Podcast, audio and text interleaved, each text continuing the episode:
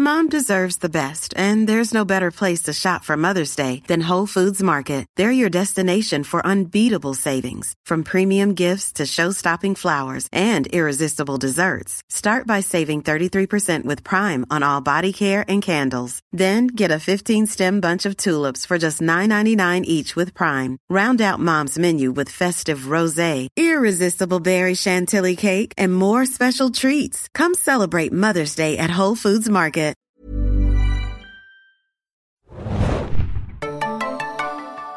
Hallo und herzlich willkommen, liebe Leute, zu einer neuen Ausgabe des Serien Junkies Podcast. Am 1. November 2019 ist ein neues Kapitel aufgeschlagen worden in den großen Streaming Wars, die uns derzeit beschäftigen. Zu Netflix, Amazon und wie sie alle heißen, gesellt sich jetzt Apple TV Plus, das Streaming-Angebot von Apple. Mein Name ist Phil, ich bin der Moderator. Meiner Seite sind meine geschätzten Kollegen Hanna. Moin, moin. Und Adam. Hoi, hoi. Und wir sprechen heute über Apple TV Plus. Das haben wir schon mal gemacht. Ich glaube sogar auch in dieser Konstellation, Mhm. richtig. Ja. Und haben es da ein bisschen mit Disney Plus auch verglichen oder auch aufgezogen. Und euch vor einer Weile mal einen kleinen Überblick gegeben, was da im November auf uns zukommt. Der November ist jetzt da. Disney Plus startet nach wie vor am 11. Ist auch kurz vor, äh, kurz vor knapp sozusagen, bald dran. Und äh, Apple TV Plus ist jetzt Am 11. sozusagen oder am 12.? am 12. Am 12. genau. Ähm, und Apple TV Plus ist jetzt schon rausgekommen und äh, das mit vier Eigenproduktionen oder eigentlich noch mehr, aber wir sprechen vor allem über die vier Prominenten. Hey, Snoopy. Wir werden Snoopy Ich nicht Snoopy, ich Snoopy auch gesehen. Elephant Queen, Doku, ne, dürfen wir alles nicht vergessen, aber wir sprechen heute ein bisschen über die vier großen Eigenproduktionen, äh, die da wären The Morning Show, See, Dickinson und For All Mankind. Aber wir sprechen auch ein bisschen generell über den Start von Apple TV Plus in den USA, aber auch generell weltweit, denn das Angebot ist natürlich auch in Deutschland verfügbar. Und hat, so wie wir mal vorwegnehmen, äh, ein bisschen Verwirrung gestiftet, vielleicht gerade zum Start am 1.11. Ähm, wir waren auch irgendwie ein bisschen mittendrin, wir haben viele Dinge gelesen, waren auch selbst viel rumgetestet, ähm, da wir ja von unserer Seite aus bei den Serienjunkies natürlich auch darüber berichtet haben äh, und weiter berichten werden. Wir werden darüber halt sprechen und euch so einen kleinen Überblick geben und natürlich auch einen kleinen Vorgeschmack, was euch so an Apple-Inhalten erwartet und vielleicht demnächst auch noch kommt. Äh, wir beginnen dann auch ganz gleich äh, oder sofort mit so ein bisschen allgemeinen Talk über Apple TV Plus und da schaue ich gleich mal meine beiden Gesprächspartner an und frage euch, wie habt ihr denn erstmal den Start letzte Woche von Apple TV Plus wahrgenommen? äh, was waren eure ersten Eindrücke und äh, ja, wie würdet ihr es erstmal einschätzen? Wie ist Apple TV Plus äh, aus dem Startblock gekommen? Stolpernd, würde ich sagen. Also, ja, natürlich haben sie vorher angekündigt, auf welchen Geräten sie erscheinen werden. Da gab es, glaube ich, im Vorfeld zum Beispiel auch eine Fire TV-App, was so eine der großen äh, Apps ist, die außerhalb der Apple-Infrastruktur sind. Ich muss sagen, dass ich es auf meinem Apple TV, äh, auf meinem Fire TV tatsächlich leider nicht zum Laufen gebracht habe, weil ich glaube, ich habe eins der Modelle, was da nicht unterstützt Ist wird. es so alt oder Ja, ich glaube schon. Ich habe die Fire TV Box und da habe ich die App nicht gefunden. hast du es Beispiel. aktualisiert? Ich habe es aktualisiert, ja, aber nichts gefunden. Ähm, ich muss vielleicht auch noch mal schauen. Vielleicht hat sich das in den Tagen geändert. Kann ja immer noch passieren. Aber ich habe natürlich auch im Android Marketplace gesucht. Da gibt es jetzt auch zum Beispiel keine App. Also ich als Mensch, der sonst keine Apple-Geräte hat, bin ein bisschen aufgeschmissen. Außer ich mache es natürlich am Laptop oder am Desktop-PC irgendwie über den Player dort. Da musste ich aber auch sehr lachen. Für mich war der Start eigentlich, das Prädestinierte war, Adam, als du Freitag bei mir ins Büro reinkamst und meinte, Hanna, wir kriegen nicht hin, die, die äh, Apple TV Reviews zu schreiben, die noch fehlen, weil wir es nicht hinkriegen, das Ding zu starten bei uns auf einem Windows-PC mit Chrome. Ja, Browser. korrekt. Und ich dachte mir, es kann doch nicht wahr sein. Wir können doch nicht so bescheuert sein. Ähm, und wir müssen dazu auch sagen, und ich glaube, das, das haben wir ja auch kundgetan, wir, wir hatten ja das große Glück, dass wir auch berücksichtigt wurden bei den Interviews. Schaut gerne noch mal rein, die Dickinson-Interviews. Ich fand das gerade mit der Showrunnerin auch sehr interessant, muss ich gestehen. Ähm, und ja, wir wurden freigeschaltet für Screener. Und scheinbar war das schon ein großes Ding in, äh, in der, sage ich mal, PR-Welt. Ich muss da einmal kurz aus, äh, ausführen, denn diese Screener waren geo-geblockt und sie waren ähm, Play geblockt, was wir natürlich kennen äh, in der Screening-Welt. Es gibt, also für die da draußen, die nicht wissen, was das heißt, das heißt, du kannst nur eine bestimmte Anzahl von Views machen auf eine Folge oder eine Serie. So, ist nichts Ungewöhnliches. Meist sind es so vier bis sechs, würde ich sagen, aus der. HBO hatte mal so 10 oder 20 auch schon. Ist mittlerweile aber ein veraltetes Modell. Ich sehe es kaum noch bei Screenern. Äh, war wirklich jetzt bei Apple TV Plus so eine Erinnerung an alte Zeiten. Und das ist doch nicht das Einzige, was mich ein bisschen verwundert hatte bei den Screenern. Genau, da waren verschiedene Punkte, die, sage ich mal, problematisch waren. Und das Ding war auch durch das Geoblocking und dadurch, dass, dass ich ja auch nach UK fahren durfte, um sie zu schauen, musste ich natürlich unterwegs sehr viel checken, weil das das erste Mal war, dass halt jemand in Deutschland versucht hat, diesen Screening Room zu betreten. Und ihr könnt euch vorstellen, wenn du etwas testest auf, ich hatte Gott sei Dank mein Laptop noch mit, ich hatte und ich habe einen MacBook, ja habe ich und ich habe auch ein iPhone, ähm, dass da natürlich immer getestet wurde und ich jedes Mal hat die die Serien anklickte, um sie abzuspielen, ob es funktioniert oder nicht, ob es im WLAN von Heathrow funktioniert, ob es im Mobile, ich weiß nicht, Orange, wie auch immer das Ding heißt, in, in Heathrow, äh, in, in UK, sodass wir ähm, gleich danach schon teilweise an die Playtime geblockt waren. Sagen wir es ist, Hanna hat uns sämtliche Abspielmöglichkeiten verbockt. Nein, aber kein Vorwurf an dich. Es ist einfach natürlich ein System, was wir nicht mehr gewohnt sind, was wirklich, für, ich muss es ganz ehrlich sagen, ein bisschen rückständig wirkte, gerade für eine ähm, Softwarefirma oder für, einen, für einen großen Tech-Giganten wie Apple, ähm, wo man halt dann gerne natürlich vorab reingucken will, um sich eine Meinung zu bilden und die vielleicht auch Leuten weiterzugeben, die sich natürlich auch irgendwie orientieren wollen. Lohnt sich dann denn die Anschaffung von Apple TV Plus? Wenn uns natürlich dann so ein bisschen das erschwert wird, das abzurufen, äh, ist es erstmal nicht so gut. Nein, und vor allem, das heißt ja auch, ich meine, wir wissen, der 1. November war ja auch per Zufall jetzt äh, in vielen Bundesländern Feiertag. Der 31. war in vielen Bundesländern Feiertag, sprich, viele hatten Brückentag genommen. Wir Berliner haben ja immer Pech und haben keinen Feiertag. Was in dem Sinne ging Feiertage? das. Wir konnten also sozusagen das Probeabo oder generell ein Abo abschließen am Freitag und die, die Reviews noch schreiben, die uns fehlten. Im Endeffekt aber war das natürlich für andere ähm, Journalisten oder jetzt auch zum Beispiel Printmedien. Ich kenne ja auch noch immer noch viele Printmedienjournalisten. Da ist natürlich ein Unterlagen, äh, Druckunterlagenschluss, die können natürlich vorher nicht diese Serien schauen. Und man fragt sich natürlich, warum man es für die schreibende Presse so schwierig macht, was einfach nicht verständlich ist. Klingt alles sehr nach First World Problems, was wir berichten. Klar, logisch, das ist da draußen wahrscheinlich, äh, da schüttelt ihr vielleicht jetzt ein bisschen mit dem Kopf.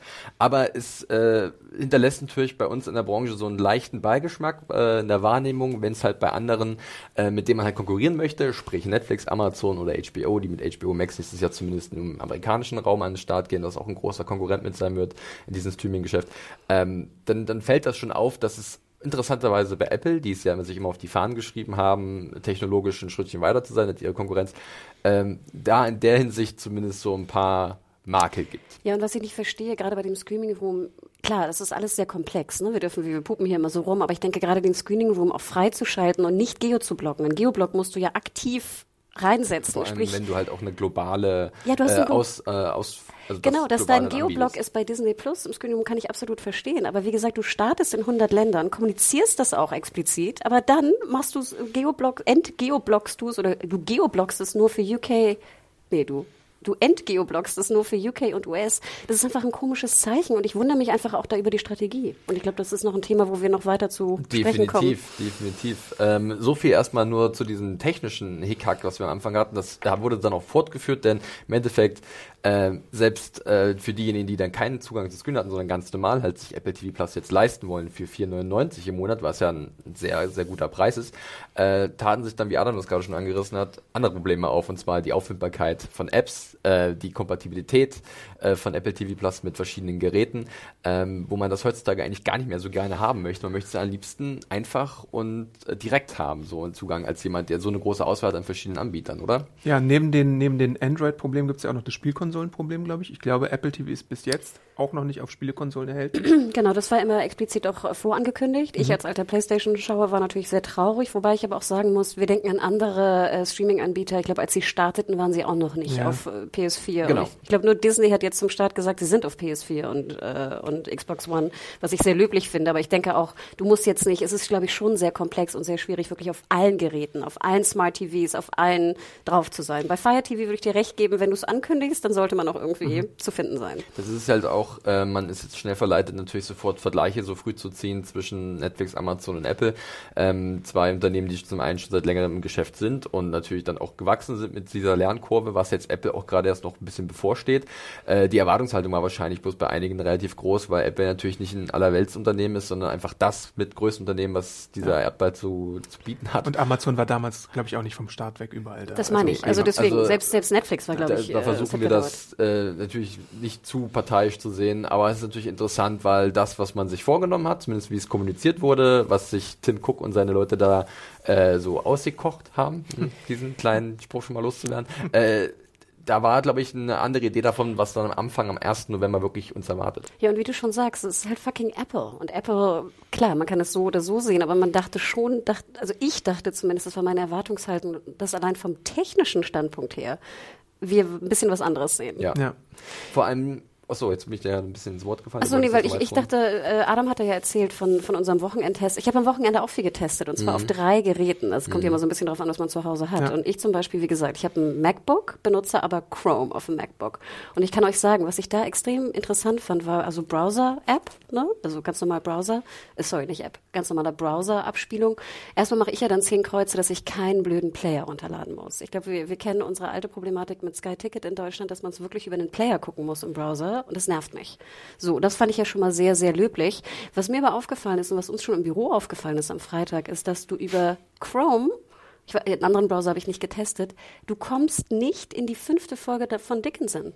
Also wenn ihr, ihr wisst ja, von Dickinson sind alle Folgen bereits da zum Start und es ist nicht möglich, im Browser die fünfte Folge zu gucken, weil es keinen Skip gibt auf die nächste Folge und sie wird nicht angezeigt.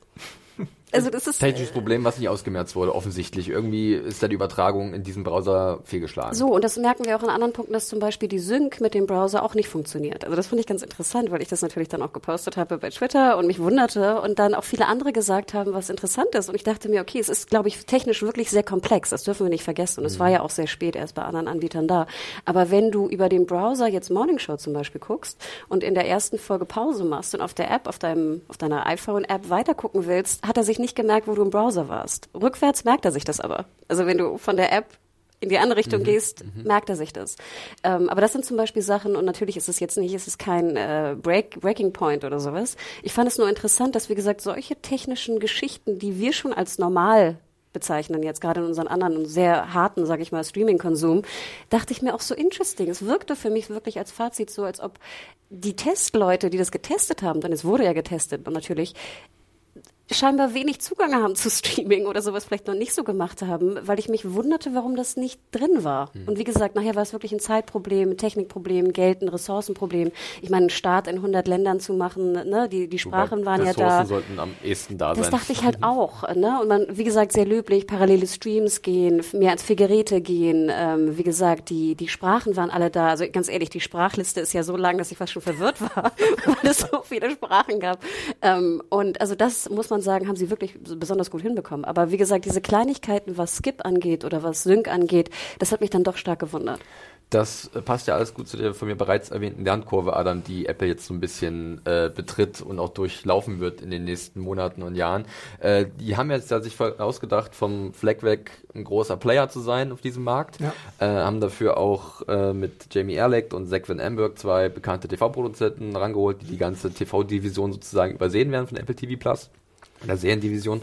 Und ähm, dennoch hat man natürlich am Anfang auch gehört, was man immer hört bei so äh, ambitionierten Projekten. Es hat nicht immer überall gepasst. Es gab ein paar kreative Differenzen mit verschiedenen Serienmachern und Serienmacherinnen. Es wurde viel ausgetauscht. Ähm, glaubst du, dass Apple in der Lage ist, diese zu einem technischen Problem erstmal auszumerzen? Wahrscheinlich noch eher, als dann kreativ sich zu finden und zu wissen, was man am Ende sein will? Ähm, ja, das ist halt, es ist halt die Frage, wenn du dir einfach nur mal das Startangebot anschaust von Apple, dann weiß ich halt nicht so richtig, was die Serienbrand ist von Apple, würde ich Mhm. sagen. Also es sind halt vier relativ unterschiedliche Serien auch mit äh, großen Namen teilweise, mit Mhm. äh, interessanten Themen teilweise, je nachdem, wie du halt irgendwie drauf bist.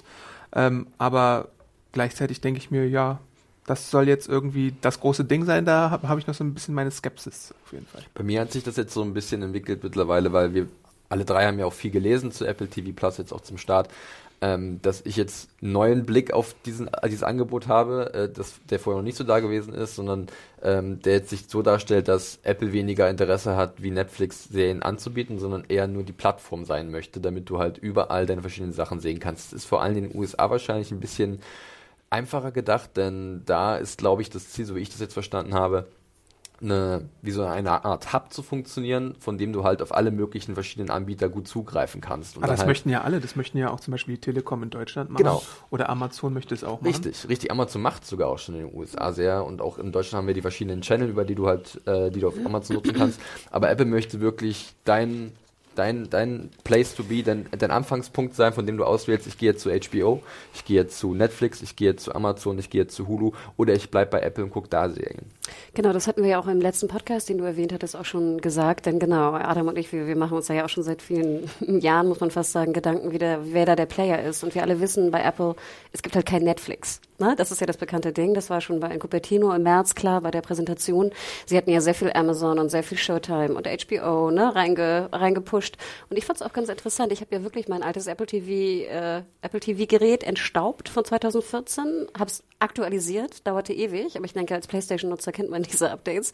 Ähm, angemacht und es ging wirklich. Also ich hatte die Apple TV Plus App drin. Ich hatte dann aber auch einen wilden Mix von, von Sachen in meiner Startseite. Und das haben ja auch viele mokiert. Und das ist ja auch etwas, was wir anfangs, glaube ich, auch bei Amazon Prime mokiert haben, ne? dass sozusagen die Prime-Inhalte mit den Kaufinhalten vermischt werden. Ähm, und so ist es, glaube ich, also so war es zumindest bei mir in der Anzeige von Apple TV auch. Und man hat da auch schon gesehen, dann waren dann unsere Freunde von Stars Play drin. Ne? Übrigens, kurzer Fun Fact, fand ich ganz interessant. Du kannst ja theoretisch nochmal einen Probemonat machen. Okay. Da dachte ich so, okay, Gut. wenn ich wieder bei Starsplay was schauen will, vielleicht soll ich es einfach über ein anderes Gerät machen, über eine andere, weil ich habe ja eine andere ID als bei, also, ne, mhm. meine Apple-ID im Vergleich zu ja. Amazon. Also so einen kleinen Hinweis da draußen fand ich ganz interessant. Ähm, aber es war schon sehr deutlich, dass du selbst auf der Startseite gut, ich meine, man merkte ja auch, ähm, ihr habt es gesagt, es sind neun Inhalte, die man schauen kann bei Apple TV Plus. In dem Sinne hätte ich es vielleicht auch gemischt mit anderen Inhalten, damit es halt nicht so leer aussieht. Ne? Klar, also ähm, ich denke mal, dass sie da noch eine Trennung vornehmen werden. Aber es war, wie du sagtest, Felix, sehr eindeutig jetzt beim Start, dass das äh, eine Hub die Hub-Funktion im Mittelpunkt steht. Genau. Äh, inwiefern das für uns auf dem deutschen Markt interessant ist, weiß ich gar nicht so richtig. Ich glaube, bei den Amerikanern ist das dann schon ein bisschen, wird es eher genutzt als so eine Zentrale. Ähm, uns wird ja mal bei vielen Serien, die rechte Lage ist ja auch komplett verschieden.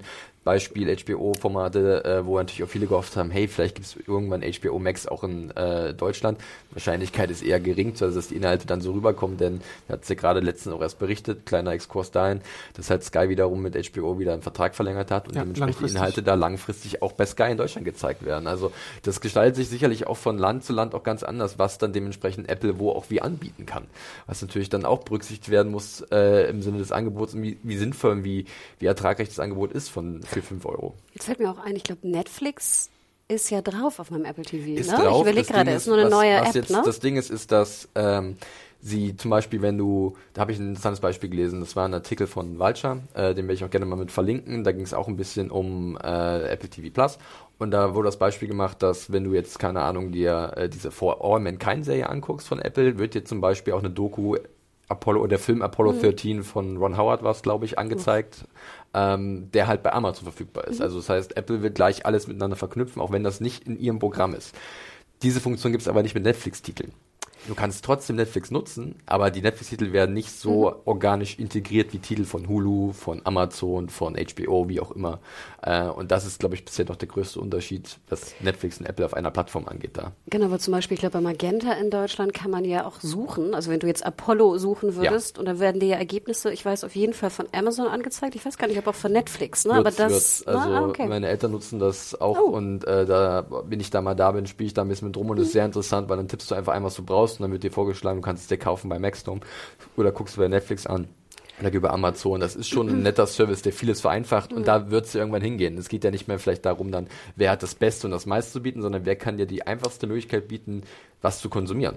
Ich muss auch sagen, was ich ganz interessant finde, ich habe dann am Sonntag, ich war krank und verkatert. Ich habe sehr viel geschaut. Ich habe dann auch sehr viele YouTube-Videos geschaut von Leuten, die sozusagen Apple TV Plus reviewed haben, aus USA vor allem. Und ich fand da auch interessant, dass viele so, so Tech-Dudes dann auch meinten, so hey, ähm, ach, ich brauchte sowieso ein neues iPad, dann habe ich mir jetzt einfach eins geholt und habe gleich halt Apple TV Plus umsonst für ein Jahr drauf bekommen. Ja. Und dann dachte ich so, okay, vielleicht beim iPhone für 1600 Euro oder was auch immer das jetzt kostet, sind die 60 Euro oder 50 Euro sogar nur, die ich spare, vielleicht nicht so relevant.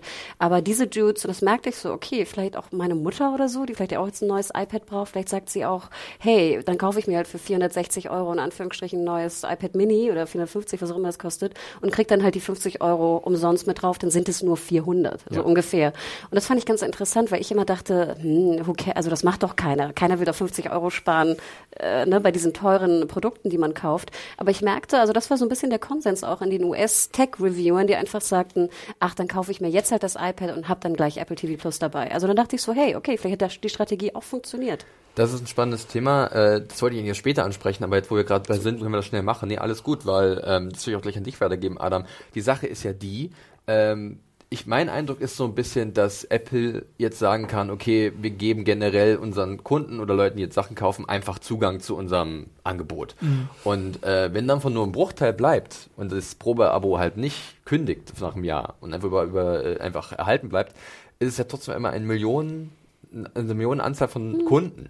Ja. Also du hast, glaube ich, Zahlen so von 200 Millionen iPhones, die jährlich verkauft werden. Das sind erstmal 200 Millionen Menschen, die automatisch Zugang zu Apple TV Plus haben. Wenn davon nur 20 bleiben, also 10 Prozent, äh, dann ist das in Zeiten wie diesen trotzdem eine ganz schöne Hausnummer. Und es wird ja nur mehr, weil ich rede ja jetzt nur von iPhones, es gibt ja noch andere Artikel von denen oder andere Software. Und wie wir auch mitbekommen haben, werden auch Leute mit Apple TV Plus äh, Zugängen versorgt, die vor ein paar Monaten ja, erst. Genau. Äh, das ist eigentlich eine ziemlich geschickte Taktik. Also, ne? also ist das, ist das ein valider Punkt, den Sie da spielen? Ist das eine gute Strategie? Ich denke mal schon. Es ist, man ist, wenn man dann einmal gratis drin ist, dann ist, glaube ich, auch die Quote hoch, dass man irgendwann daran denkt, es wieder zu kündigen, relativ hoch. Also das ist schon wirklich geschickt, dass man das so macht. Gleichzeitig frage ich mich aber auch, okay, 4,99 ist ein guter Kampfpreis, aber du hast halt wirklich nur diese, du hast gesagt, neun Produktionen, beziehungsweise vier relevante Produktionen jetzt vielleicht und äh, Oprah? Äh, und null Lizenzware, wo ich mich dann frage, muss ich dann jetzt diesen Fünfer extra äh, rausgeben, wenn ich jetzt überhaupt gar keine Verbindung mit Apple habe oder lasse ich dann lieber bleiben? Also das ist eine Überlegung, die ich mir dann persönlich mache. Mhm. Ich würde gerne noch etwas, etwas kurz nachtragen zur Kündigung, weil das fand ich nämlich auch ganz interessant. Und ich glaube, wir als Multistreaming-Nutzer sind natürlich auch immer sehr interessiert, wie es mit der Kündigung ist. Und Adam, du hattest ja auch neulich so einen schönen Artikel, wie ich fand, äh, veröffentlicht, der ja auch auf viel ähm, Response ge gefallen ist. Ähm, Diese No-Gos im Streaming mhm. oder generell werde ich auch nochmal gerne verlinken, ist eine schöne Sammlung. Äh, ähm, und da haben wir, finde ich, auch gemerkt, also da ist natürlich ein typisches No-Go, ne? Vier Geräte und so, das haben wir ja schon gesagt, aber hier auch die Kündigung. Und ich habe es einfach mal, ich hatte das Probo-Abo dann einfach mal äh, aktiviert, auch für unseren für ja. unsere Reviews Damit dann am Mario Freitag. Sie sehen kann und das war das Beste, was ich an dem Tag gesehen habe, wie Mario sich Sie angesehen hat. Ich habe ihn leider nicht gesehen, aber ich habe ihn stöhnen gehört. das war auch, fand ich schon, das war wirklich, das war sehr witzig. Ähm, seine Review könnt ihr ja auch nochmal lesen dazu. Jedenfalls wollte ich nur sagen, dann habe ich gedacht, okay, shit, ich muss es ja nochmal testen, wie kündigt man denn? Und das war wirklich, es war original One, also One-Click. Ne? Du gehst in deiner App, ist es mobil machbar, was mich ja wirklich stört, dass viele Anbieter, du kannst mobil den Channel äh, abonnieren, du kannst ihn aber mobil nicht wieder kündigen, wo ich denke, das kann doch nicht wahr sein, also auch rechtlich nicht. Du musst dann irgendwie in den Browser gehen. Und hier war es wirklich One-Click, willst du kündigen jetzt oder nicht? Wenn du jetzt kündigst, kannst du es noch bis zum 8.11. Ich habe am 1.11. angefangen, sieben Tage, äh, bis zum 8.11. kannst du es nutzen. Und schwupp, One-Click, alles durch, kein Problem. Ja. Muss ich ganz ehrlich sagen, Respekt. Finde ich wirklich immer ein sehr faires, faires Ding. Ja, ähm, gut, dann haben wir erstmal grundsätzlich ein bisschen was noch zu Apple TV Plus mit euch da draußen geteilt, damit ihr erstmal einen gewissen Blick habt, was so passiert ist letzte Woche. Aber ein, Hanna hat noch einen Einschub. Noch, wir können am Ende auch noch genug weiterreden, aber bitte. Ich muss ganz ehrlich sagen, ich bin jetzt nicht so der große Technikmensch, da ich ja, wie gesagt, ist am liebsten auf dem Browser, auf dem, auf dem MacBook Air gucke, also äh, auf dem Laptop. Äh. Aber ähm, ich fand auch krass, und es fiel mir auch auf, ähm, die Qualität, die Bildqualität und die Tonqualität. Gut, die Tonqualität habe ich jetzt nicht so viel von mitbekommen, aber die Bildqualität Qualität sah schon geil aus, selbst, selbst auf meinem alten Laptop. Und äh, andere Leute jetzt auch so, äh, die ich kenne, die irgendwie krasse 4K, UHD, I don't know, Fernseher haben, meinten, dass wirklich die Bildqualität speziell bei Serien wie zum Beispiel C bombastisch sei. Mhm. Und auch Leute, die irgendwie Atmos haben zu Hause, meinte, dass, meinten, dass Atmos auch funktioniert wirklich. Ja. Wo ich dachte, okay, Respekt. Also ja, wir merken es. Licht und Schatten, wie es halt so ist. ähm, wir äh, gehen jetzt mal über zu den vier großen Eigenproduktionen, die wir schon bereits erwähnt haben, bei denen sich sicherlich auch ein bisschen Licht und Schatten abwechselt. Äh, wir sprechen über äh, The Morning Show, über C, über Dickinson und For All Mankind. Äh, kurz Info ab, äh, alle vier Serien haben bereits eine zweite Staffel erhalten. Bei Morning Show wurden ja. sogar zwei auf einen Schlag bestellt. Und, für 300 Millionen. Ja, für sehr viel Geld, da werden wir gleich drüber sprechen, denn wir fangen auch damit an. Und äh, als Info, äh, Morning Show, Sie und For Mankind sind mit drei Episoden gestartet und die werden dann wöchentlich weiter veröffentlicht. Die insgesamt, also bei Morning Show und For Mankind sind es, glaube ich, zehn Episoden, bei C sind es acht. Und bei Dickinson handelt es sich bei der einzigen Serie von Apple TV Plus, die auf einen Schlag alle zehn Episoden der ersten Staffel veröffentlicht hat. Was im Endeffekt, wenn wir darüber dann sprechen werden, mit Dickinson auch irgendwie Sinn ergibt, würde ich sagen. Aber wir legen los mit The Morning Show. Ich habe es so ein bisschen als das Kronjuwel von Apple TV Plus bezeichnet in meinen äh, Notizen, aber im Sinne von, dass es halt das, Das teuerste. teuerste ist und das mit der besten Star Power. Adam, du hast bei uns die Review dazu geschrieben zum Piloten. Äh, stell uns doch mal ganz kurz vor, um was es in The Morning Show Ja. geht. Äh, Morning Show basiert auf einem Buch von Brian Stelter, Top of the Morning, Inside the Cutthroat World of Morning TV. Äh, die Stars sind Jennifer Aniston, Reese Witherspoon, Steve Carell, aber auch Billy Crudup, Mark Duplass, Guga Mbata Raw und Nestor Carbonell sind dabei. Ähm, ja, am, auf dem Regiestuhl hat Mimi Leder Platz genommen, die kennen wir aus Leftovers und aus zahlreichen anderen Serien und der Showrunner ist Jake Carson, äh, den man aus House of Cards kennt, aber ich glaube, da gab es auch so ein paar Wechsel. Jay Carson ist, mittler, ist der Urheber oder der, Mhm. der äh, Schöpfer gewesen, wurde dann aber abgelöst von, äh, wo ist ihr Name, Carrie Aaron Okay, als Showrunnerin. genau. Ja. Ja, weil da gab es wohl tatsächlich innerhalb der Staffel und überhaupt bis zur Premiere noch einige Änderungen. Ähm, aber ganz grob gesagt geht es um eine amerikanische Frühstücks-Fernsehsendung und die Moderatorin äh, Alex Levy, gespielt von äh, Jennifer Aniston und Mitch Kessel, die 15 Jahre lang durch die Sendung zusammengeführt haben. Aber dann eines Morgens erreicht äh, Alex einen Anruf von ihrem Produzenten Chip Black. Ähm, wir müssen jetzt äh, Mitch Kessler feuern, weil es multiple Anschuldigungen gegen ihn gibt. Und dann wird da schnell mal beraten, was tut man. Also muss Alex auf, live auf Sendung gehen und sagen, was passiert ist und äh, Mitch wird dann entlassen. Ähm, dann wird natürlich überlegt, was macht man, was macht man, dann wird improvisiert und so. Äh, gleichzeitig gibt es die Figur der ähm, Reese Witherspoon, die heißt äh, Bradley Jackson und die ist eine Lokalreporterin aus West Virginia, äh, ist auch gerade äh, bei einem äh, Kohle, bei einer Kohle Kraftwerksdemonstration und geht dort viral, weil sie einem Typen, der sie als Fake News bezeichnet, die Meinung geigt. Und diese äh, Frau Jackson wird dann äh, als mögliche Nachfolgerin für Mitch äh, eingesetzt. Aber natürlich erstmal mit so ein paar Hindernissen. Und darum geht's, glaube ich, einfach an der Säge. Wie wie es dann mit dieser Morningshow weitergeht, wie man sich gegen die Skandale zur Wehr setzt. Ähm, Wie wie's- News gemacht werden, Genau. äh, wie, wie so diese äh, inneren äh, Abläufe von so einer Morningshow sich gestalten. Ähm, ja, die ganze Komplex- Komplexität, die so in dieser Form mich sehr stark an The Newsroom erinnert hat. Ich auch. Selbst vom Look her fand ich war es sehr ähnlich. Newsroom oder Studio 60 äh, von Aaron Sorkin, ja, das sind, das sind beides so Referenzen. Mich hat's auch teilweise ein bisschen an von den, von den Dialogen und Monologen an äh, so Shondaland-Produktionen erinnert, weil da mal, man gerne mal monologisiert und auf einen moralischen äh, Standpunkt rumreitet, aber gleichzeitig finde ich, äh, hat die Serie keinen klaren moralischen Standpunkt und das ist das größte Problem von ihr. Weil zum Beispiel Mitch Kessler immer darauf äh, rumreitet, dass seine Beziehung, die er dort äh, gehabt hat, äh, ähm, wie nennt man es auf Deutsch? Einvernehmlich. Einvernehmlich waren, genau. Äh, ja, und das ist dann halt eine, eine ganz Ja, und du weißt es nicht. Es ist ja. nämlich so komisch. Du als Zuschauer weißt es ja nicht. Keiner weiß es. Die werden auch keine, äh, wie heißt es, Beweise oder Punkte gegeben, Die das zu Standpunkte der beurteilen. vermeintlichen Opfer werden ausgespart und wir sehen einfach nur die, wie sich ein Mitch Kessler äh, echauffiert darüber, wie Unrecht, äh, wie, wie sehr ihm Unrecht getan wird und wie Unrecht, äh, ungerecht er behandelt wird. Und das, das finde ich, also wenn ich da schon mal vorgreifen darf, äh, fand ich doch ein bisschen äh, merkwürdig. Aber ich muss auch ganz ehrlich sagen, ich fand das auch faszinierend. Also ich war immer so bei Morning Show, ich habe auch, ich muss gestehen, ich habe weitergeschaut. Ich fand den Piloten okay. Ich fand auch, dass er sehr halt äh, Aaron Sorkin Nest äh, äh, daherkam und nicht sonderlich progressiv auch war. Das hat mich sehr gestört. Ich fand, er war sehr langweilig inszeniert. Also alles von, von der Musik bis hin von den Büroräumen, Setdesign, bis hin von der Beleuchtung, bis hin von der Kamera. Ich fand, es war sehr so, es fühlte sich wirklich wie Newsroom. Wann lief Newsroom? 2014, 15? Bisschen davor, bisschen oder? früher, ja. Oder? Ja. So, so fühlte sich das für mich irgendwie fast an. Und ich dachte so, ach, man hätte da schon, finde ich, ein bisschen mehr Vibe reinbringen können, gerade in den Look. Ähm, ich fand aber hier, was sehr bedeutsam war anfangs, weil ich dachte mir schon so, ach, lohnt sich wirklich jetzt Reese Witherspoon und Aniston zwei Millionen pro Folge zu zahlen. Ich muss ganz ehrlich sagen, dass schon im Piloten ich sehr hooked war von den beiden.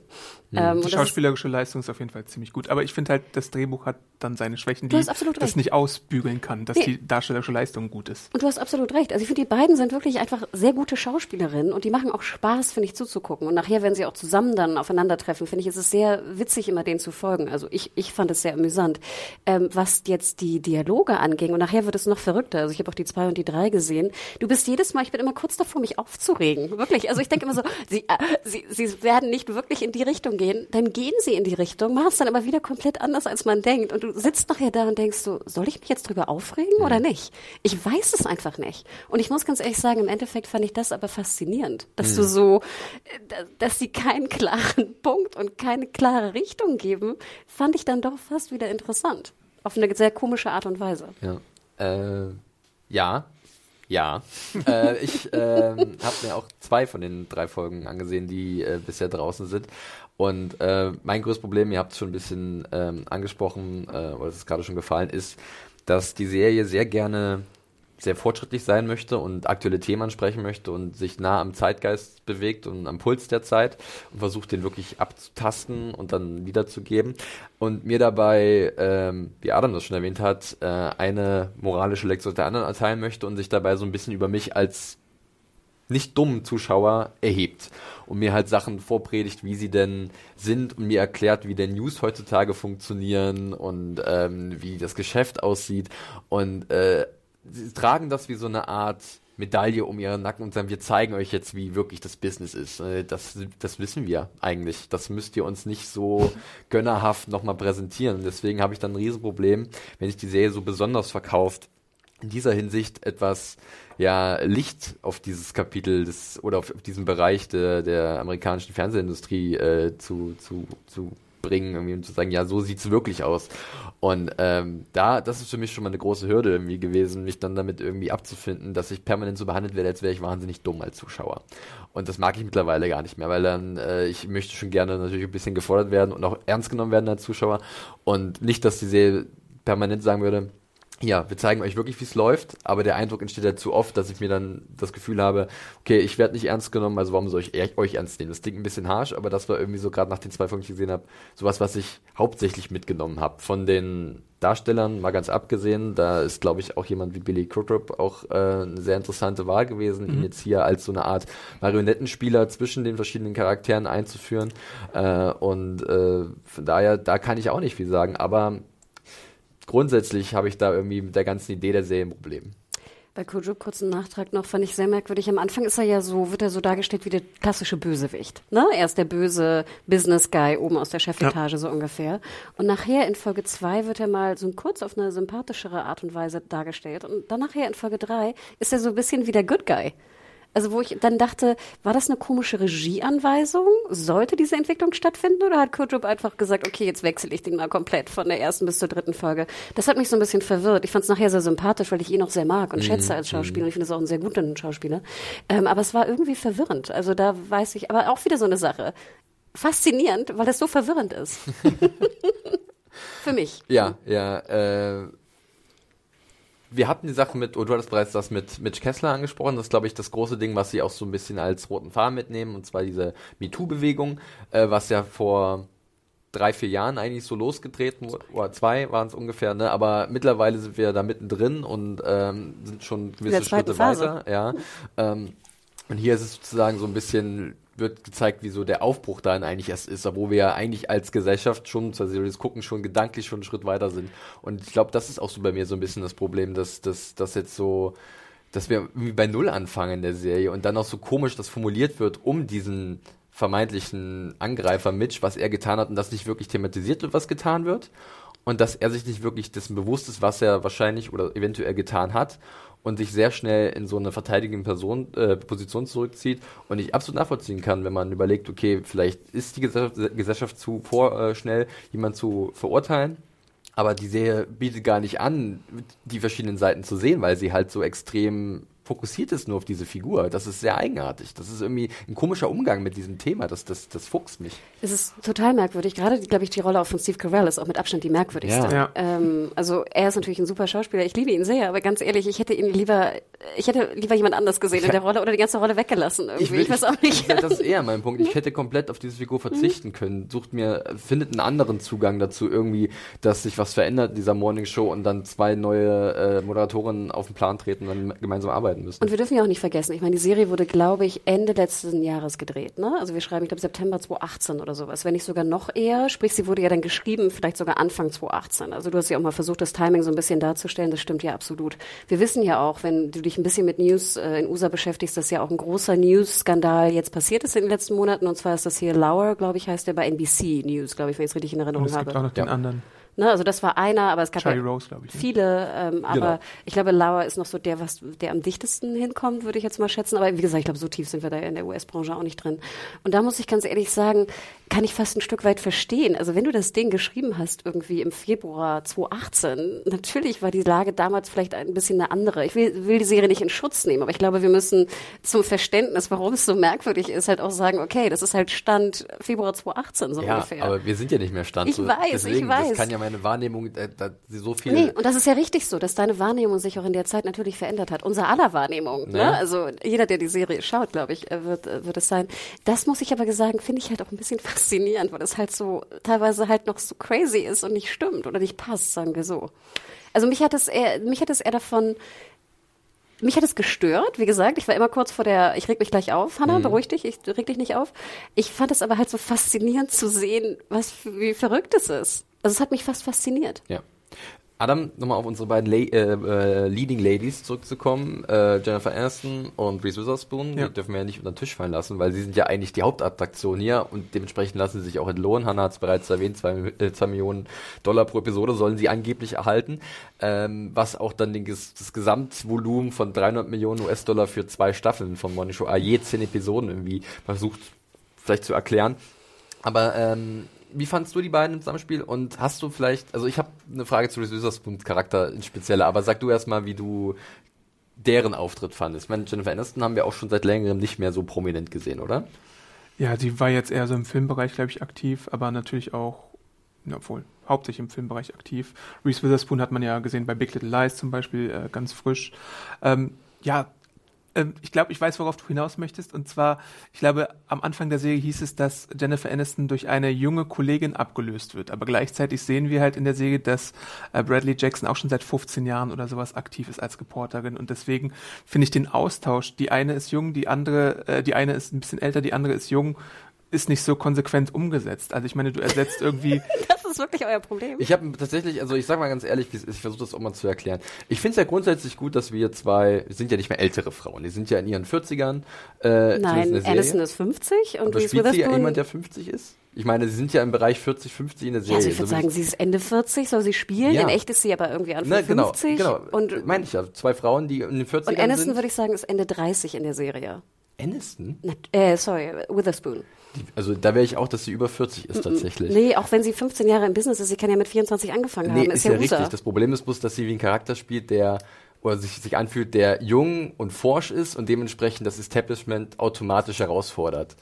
Und äh, im Endeffekt fordert sie aber das Establishment nicht aufgrund ihrer kernigen, jüngeren Art heraus, sondern weil sie einfach eine neue Frau ist, die jetzt brauchen, um eine bessere äh, Publicity für unsere für unseres Network zu, zu betreiben. Sie hat jetzt wird denn dieser ganze Vorwand, warum sie engagiert wird, dieses virale Video, ist ja lächerlich. Ja, das finde ich das auch qualifiziert sie ja null als Journalistin. Das Ja. ist doch ein absoluter lächerlicher Auftritt. Auch wenn das ein Mann wäre, das wäre super lächerlich. Das kann ja niemand ernst nehmen, dass sie sich da so krass dann darüber aufregt, über diesen einen jungen Typen, der sie anmacht. Ich finde das ganz schlimm, dass man danach gehen würde als Newscaster oder als jemand, der ein Newsteam zusammenstellt, diese, diese Person brauche ich jetzt, weil sie so krass sich art- artikulieren kann. Das finde ich ist kein gutes Bewerbungsreel. Auf gar keinen Fall. Aber es ist natürlich auch so ein bisschen dieses, oh Gott, das Video ist viral gegangen, fünf Millionen Leute haben es gesehen, die müssen wir haben. Also ich würde sagen, der virale Aspekt ist da im Fokus mehr als ihre äh, spunky ja so das wird ja, Jungheit. wird ja von den Leuten um Von sie Kurt herum, schon. von Kurt schon, weil Kurt halt der Marionettenspieler im Hintergrund ist, der weiß, wie die News funktionieren. Genau. Wir brauchen Klicks. Aber alle anderen sagen, sie ist cool, sie ist, ah, sie, das ist ja super krass, wie sie fertig gemacht hat, aber es wird nicht einmal erklärt, was sie eigentlich als gute Journalistin auszeichnet. Ich habe nicht einmal in der Episode, wird mir, in der ersten Folge wird mir klar gemacht, dass sie wirklich die Fähigkeiten hat, ähm, diese Position Das- gut zu begleiten. Das würde ich ein bisschen widerlegen. Ich glaube, sie, sie in ihrem Monolog, den sie da im Kohle, in der Kohle äh, Gegendemonstration da sagt, rattert sie ja so ein bisschen runter alle, alle Eigenschaften von Kohle und sowas. Und sie hat ihre Hausaufgaben schon gemacht. Also sie ist auf jeden Fall eine äh, Journalistin, die irgendwie sich interessiert für die Themen, hinter denen sie steht. Und, Und ich glaube, sie- das wird, das, das wird Und sie wehrt sich Augen gegen Okay. Alex Okay. äh, in der Live-Sendung. Das darfst du auch nicht vergessen. Das Ja. sagt nämlich Kurt Rupp auch explizit, Das auch- dass sie sich äh, gut behauptet hat dagegen. Aber ich, ich finde es interessant, dass ihr Gebe das sagt. Euch, das mit der Kohle gebe ich dir auf jeden Fall, da, das stimmt. Aber das mit der Live-Sendung ist auch so eine Art Mummenschanz, der da, das ist halt auch so eine klassische. Ich habe noch die- etwas. ist. Ja. Und ich weiß nicht, wenn du die zweite Folge gesehen hast. Ich glaube, es ist ja in der zweiten Folge, ich glaube, es ist jetzt auch kein Spoiler. Es kommt dann ja, sage ich mal, zu so einer Art Eklat, dass äh, Jennifer Anistons Charakter, also Alex, verkündet, wer ihr ihre neue Partnerin wird. Und äh, sie verkündet, sag ich mal, einfach so. Es hat verschiedene Gründe, auch vertragliche Gründe, bla bla bla. Sprich, sie müssen relativ schnell handeln, denn das ist irgendwie Freitagabend und Montagmorgen beginnt die neue Sendung mit den beiden neuen Moderatoren. Also es wird ja schon so ein bisschen reingedrückt. Ja. Klar, es ist sehr konstruiert, ich gebe dir recht, gerade was, was, was ihre, ihr Talent angeht, um so eine Sendung zu machen. Aber ich finde, durch diesen Druck, der da entsteht, auch durch die, sag ich mal, MeToo-Geschichte mit Mitch und dass da jetzt jemand Neues reinkommen muss und niemand genau weiß, wie man damit umgeht, es hat mich nicht gestört, persönlich. Finde ich aber interessant, dass euch das gestört hat. Ähm, in der zweiten Folge die Sache mit der Verkündung, das macht sie ja auch nur, um das schon mal ein bisschen wegzugreifen, um ihren Vorgesetzten jetzt auszuwischen. Nicht, Ja. weil sie im Endeffekt von Bradley meint, sie wäre eine gute Genau, Journalistin. aber deswegen kommt ja dann Bradley in die Sendung. Also es hat ja, sag ich mal, mit anderen Gründen zu tun und nicht unbedingt jetzt mit ihrer jungen Spunkiness und dass sie so toll war bei der Demonstration mit Cole. Es sind verschiedene Faktoren, Hm. die da zusammenspielen.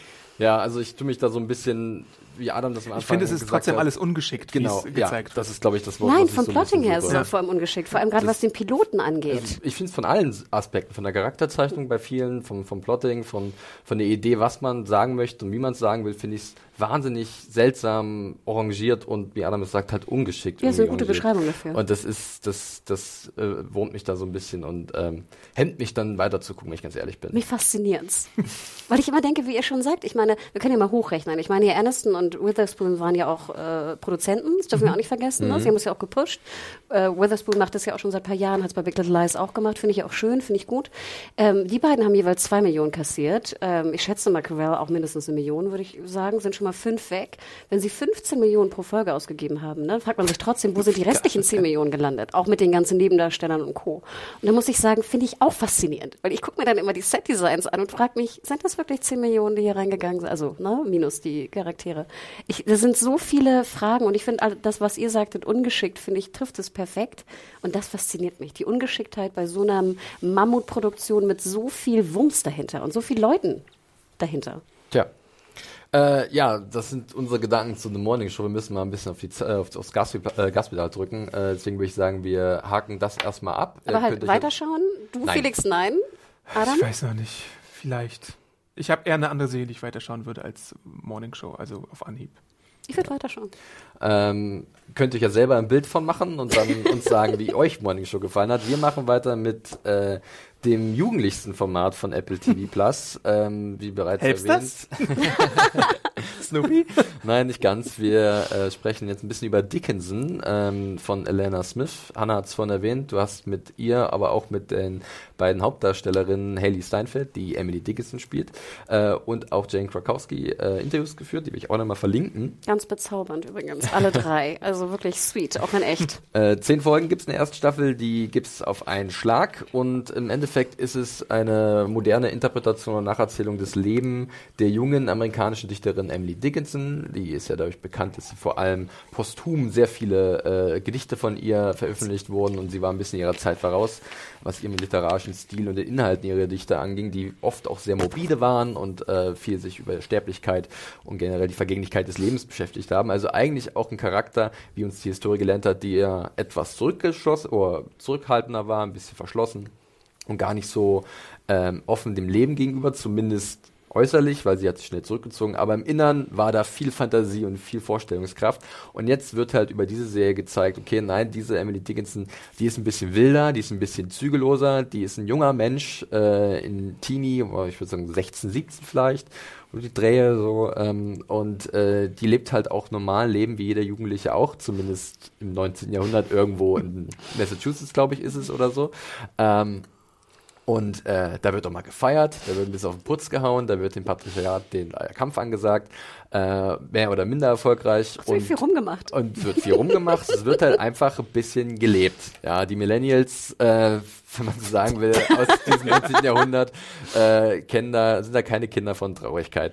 Äh, wie hat euch denn äh, Dickinson äh, gefallen? Adam, du hast eine Folge gesehen? Ich habe eine Folge gesehen, ja. Ähm, ich bin ja nicht so der Deep Historienmensch. Also ich meine, ich mag so, wenn es vielleicht so zum Zweiten Weltkrieg oder sowas äh, zurückgeht, aber so noch sehr viel weiter ist meistens nicht so mein Cup of Tea. Aber ich muss sagen, dass es mir trotzdem irgendwie ganz gut gefallen hat, also überraschend gut auf jeden Fall. Dafür, ich hatte halt nicht so erwartet, wie quirky und äh, über und so humorvoll das Ganze ist. Das hat mich dann überrascht, auch der Musikeinsatz, den fand ich ganz nett und so wie die po Poesie manchmal so willkürlich eingearbeitet wird, das fand ich gut. Haley, Haley Steinfeld ist sowieso eine äh, gute Schauspielerin ja. und der Cast kann sich hier auch wieder sehen lassen.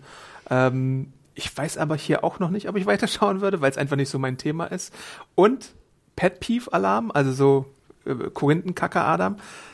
Mich stört es manchmal, und es ist völlig, völlig mit Absicht hier, wie modern die Sprache bei, bei der Serie ist. Ich weiß warum. Ich habe genau das gleiche Problem. Aber ähm, wir können dann auch erstmal. Ich, ich, weiß, ich weiß, dass es ganz absichtlich so auf ja. modern und so gemacht ist, aber wenn ich dann sowas höre wie Don't pull off that stunt oder sexy hier, sexy hm. da, dann bin ich schon mal kurz raus.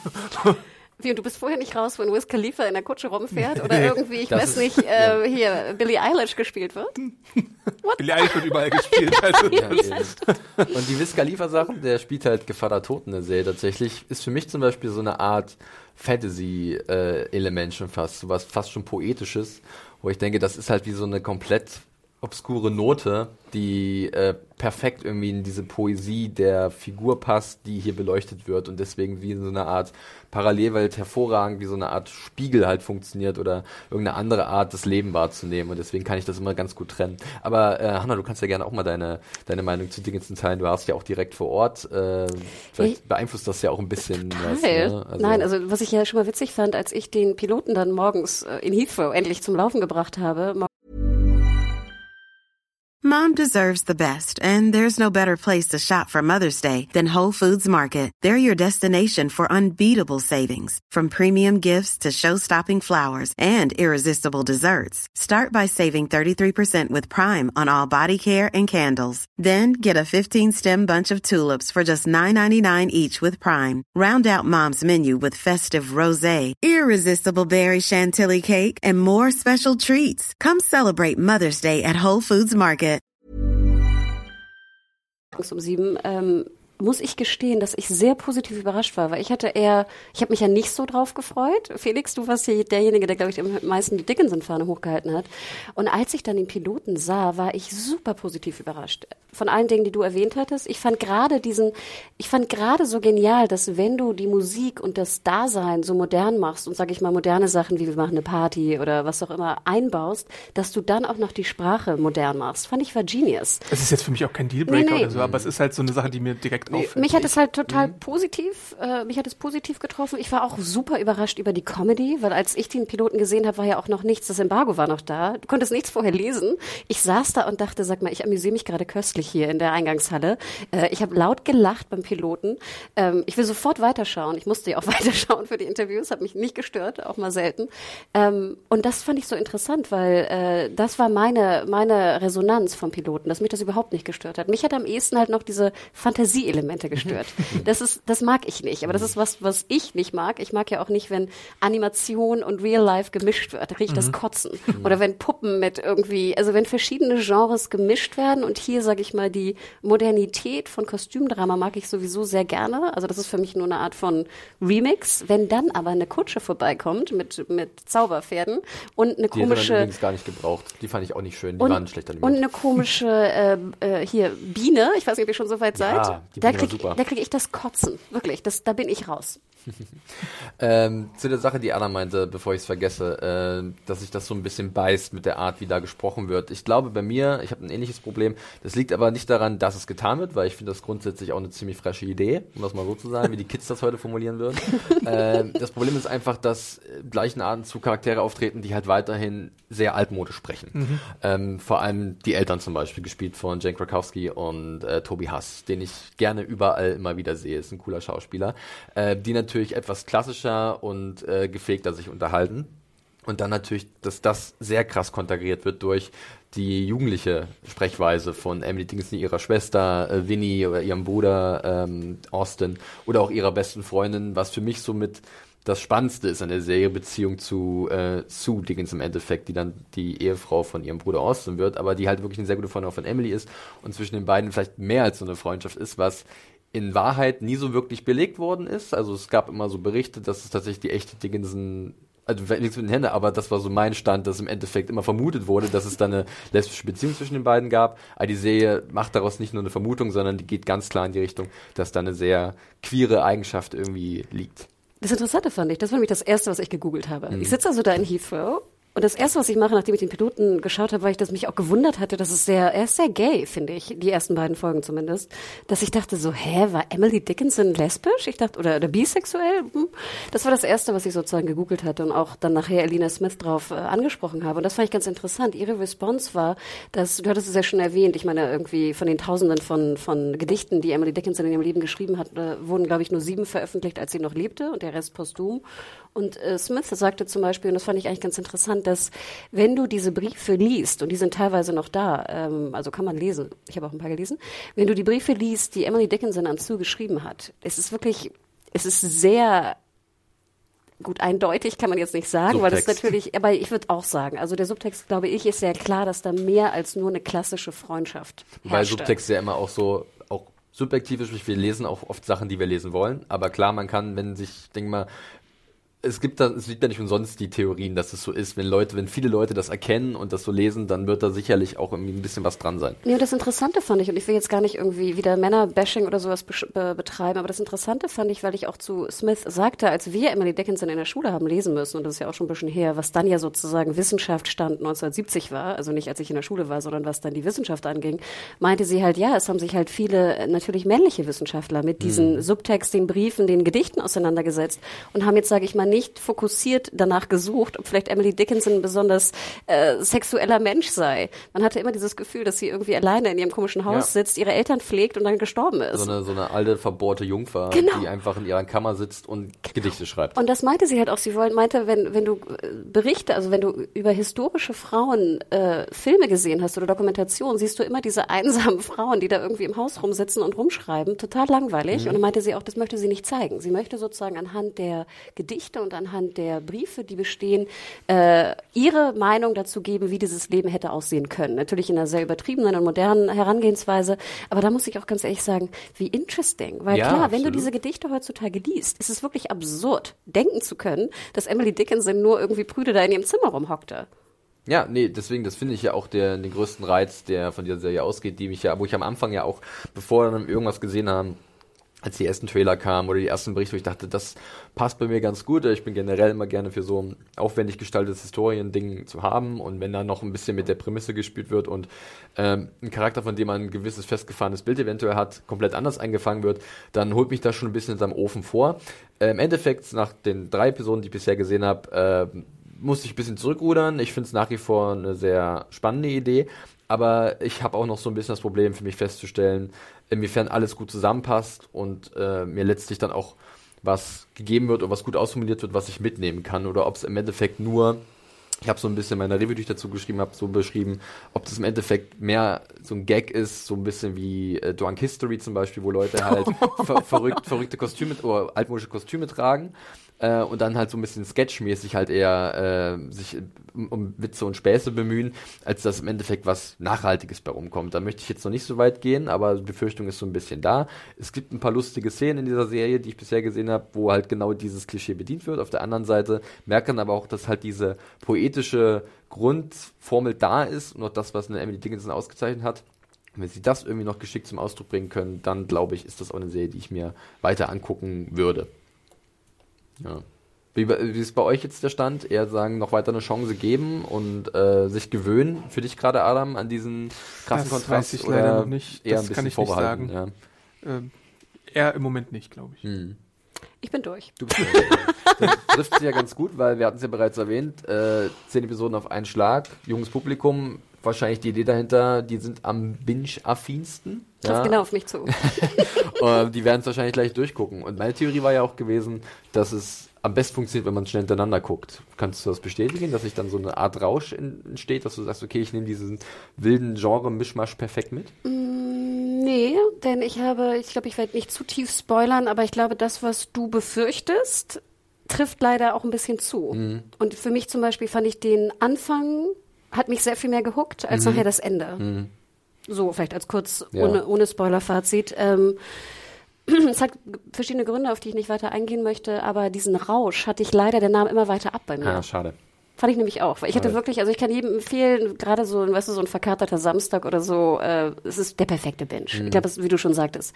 Und was, was du am Anfang fragtest, welche Strategie Apple TV Plus mit seinen Original-Serien verfolgt, glaube ich, ist hier eindeutig klar. Ne? Zielgruppe, keine Ahnung, 16 bis oder 12 bis, bis 25 Binge-affin. Ne? Weiblich würde ich sogar eher Ja, ein Tick weit sagen. Absolut. Aber auch natürlich für Jungs gemacht, Coming of Age, also jeder, der da irgendwie sich auch angesprochen fühlt, ist es super.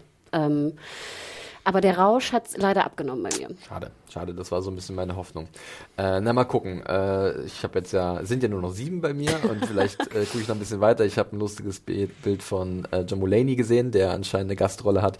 Äh, Und das ist äh, vielleicht nochmal es wert, weiterzuschauen. Aber Obacht, du kannst es ja, wie gesagt, also ich konnte es nicht im Browser gucken. Ich Ja, weiß ja nicht, wie ja, du dann gucken wirst. Schauen wir mal. Schauen wir mal. Ich werde mir irgendeine Möglichkeit äh, raussuchen. Äh, ja, soweit dann auch zu Dickinson, unsere Einschätzung dazu. Wir machen im Sauseschritt weiter und kommen zu dem Titel, von dem ich dachte am Anfang, dass er eigentlich am umstrittensten ist, aber wir haben ja schon zweimal ganz gut gestritten. Aber wir sprechen jetzt über See, oder wie es auch im Deutschen den Beititel hat, Reich der Blinden. Weil nicht, dass man irgendwie denkt, es geht um einen See.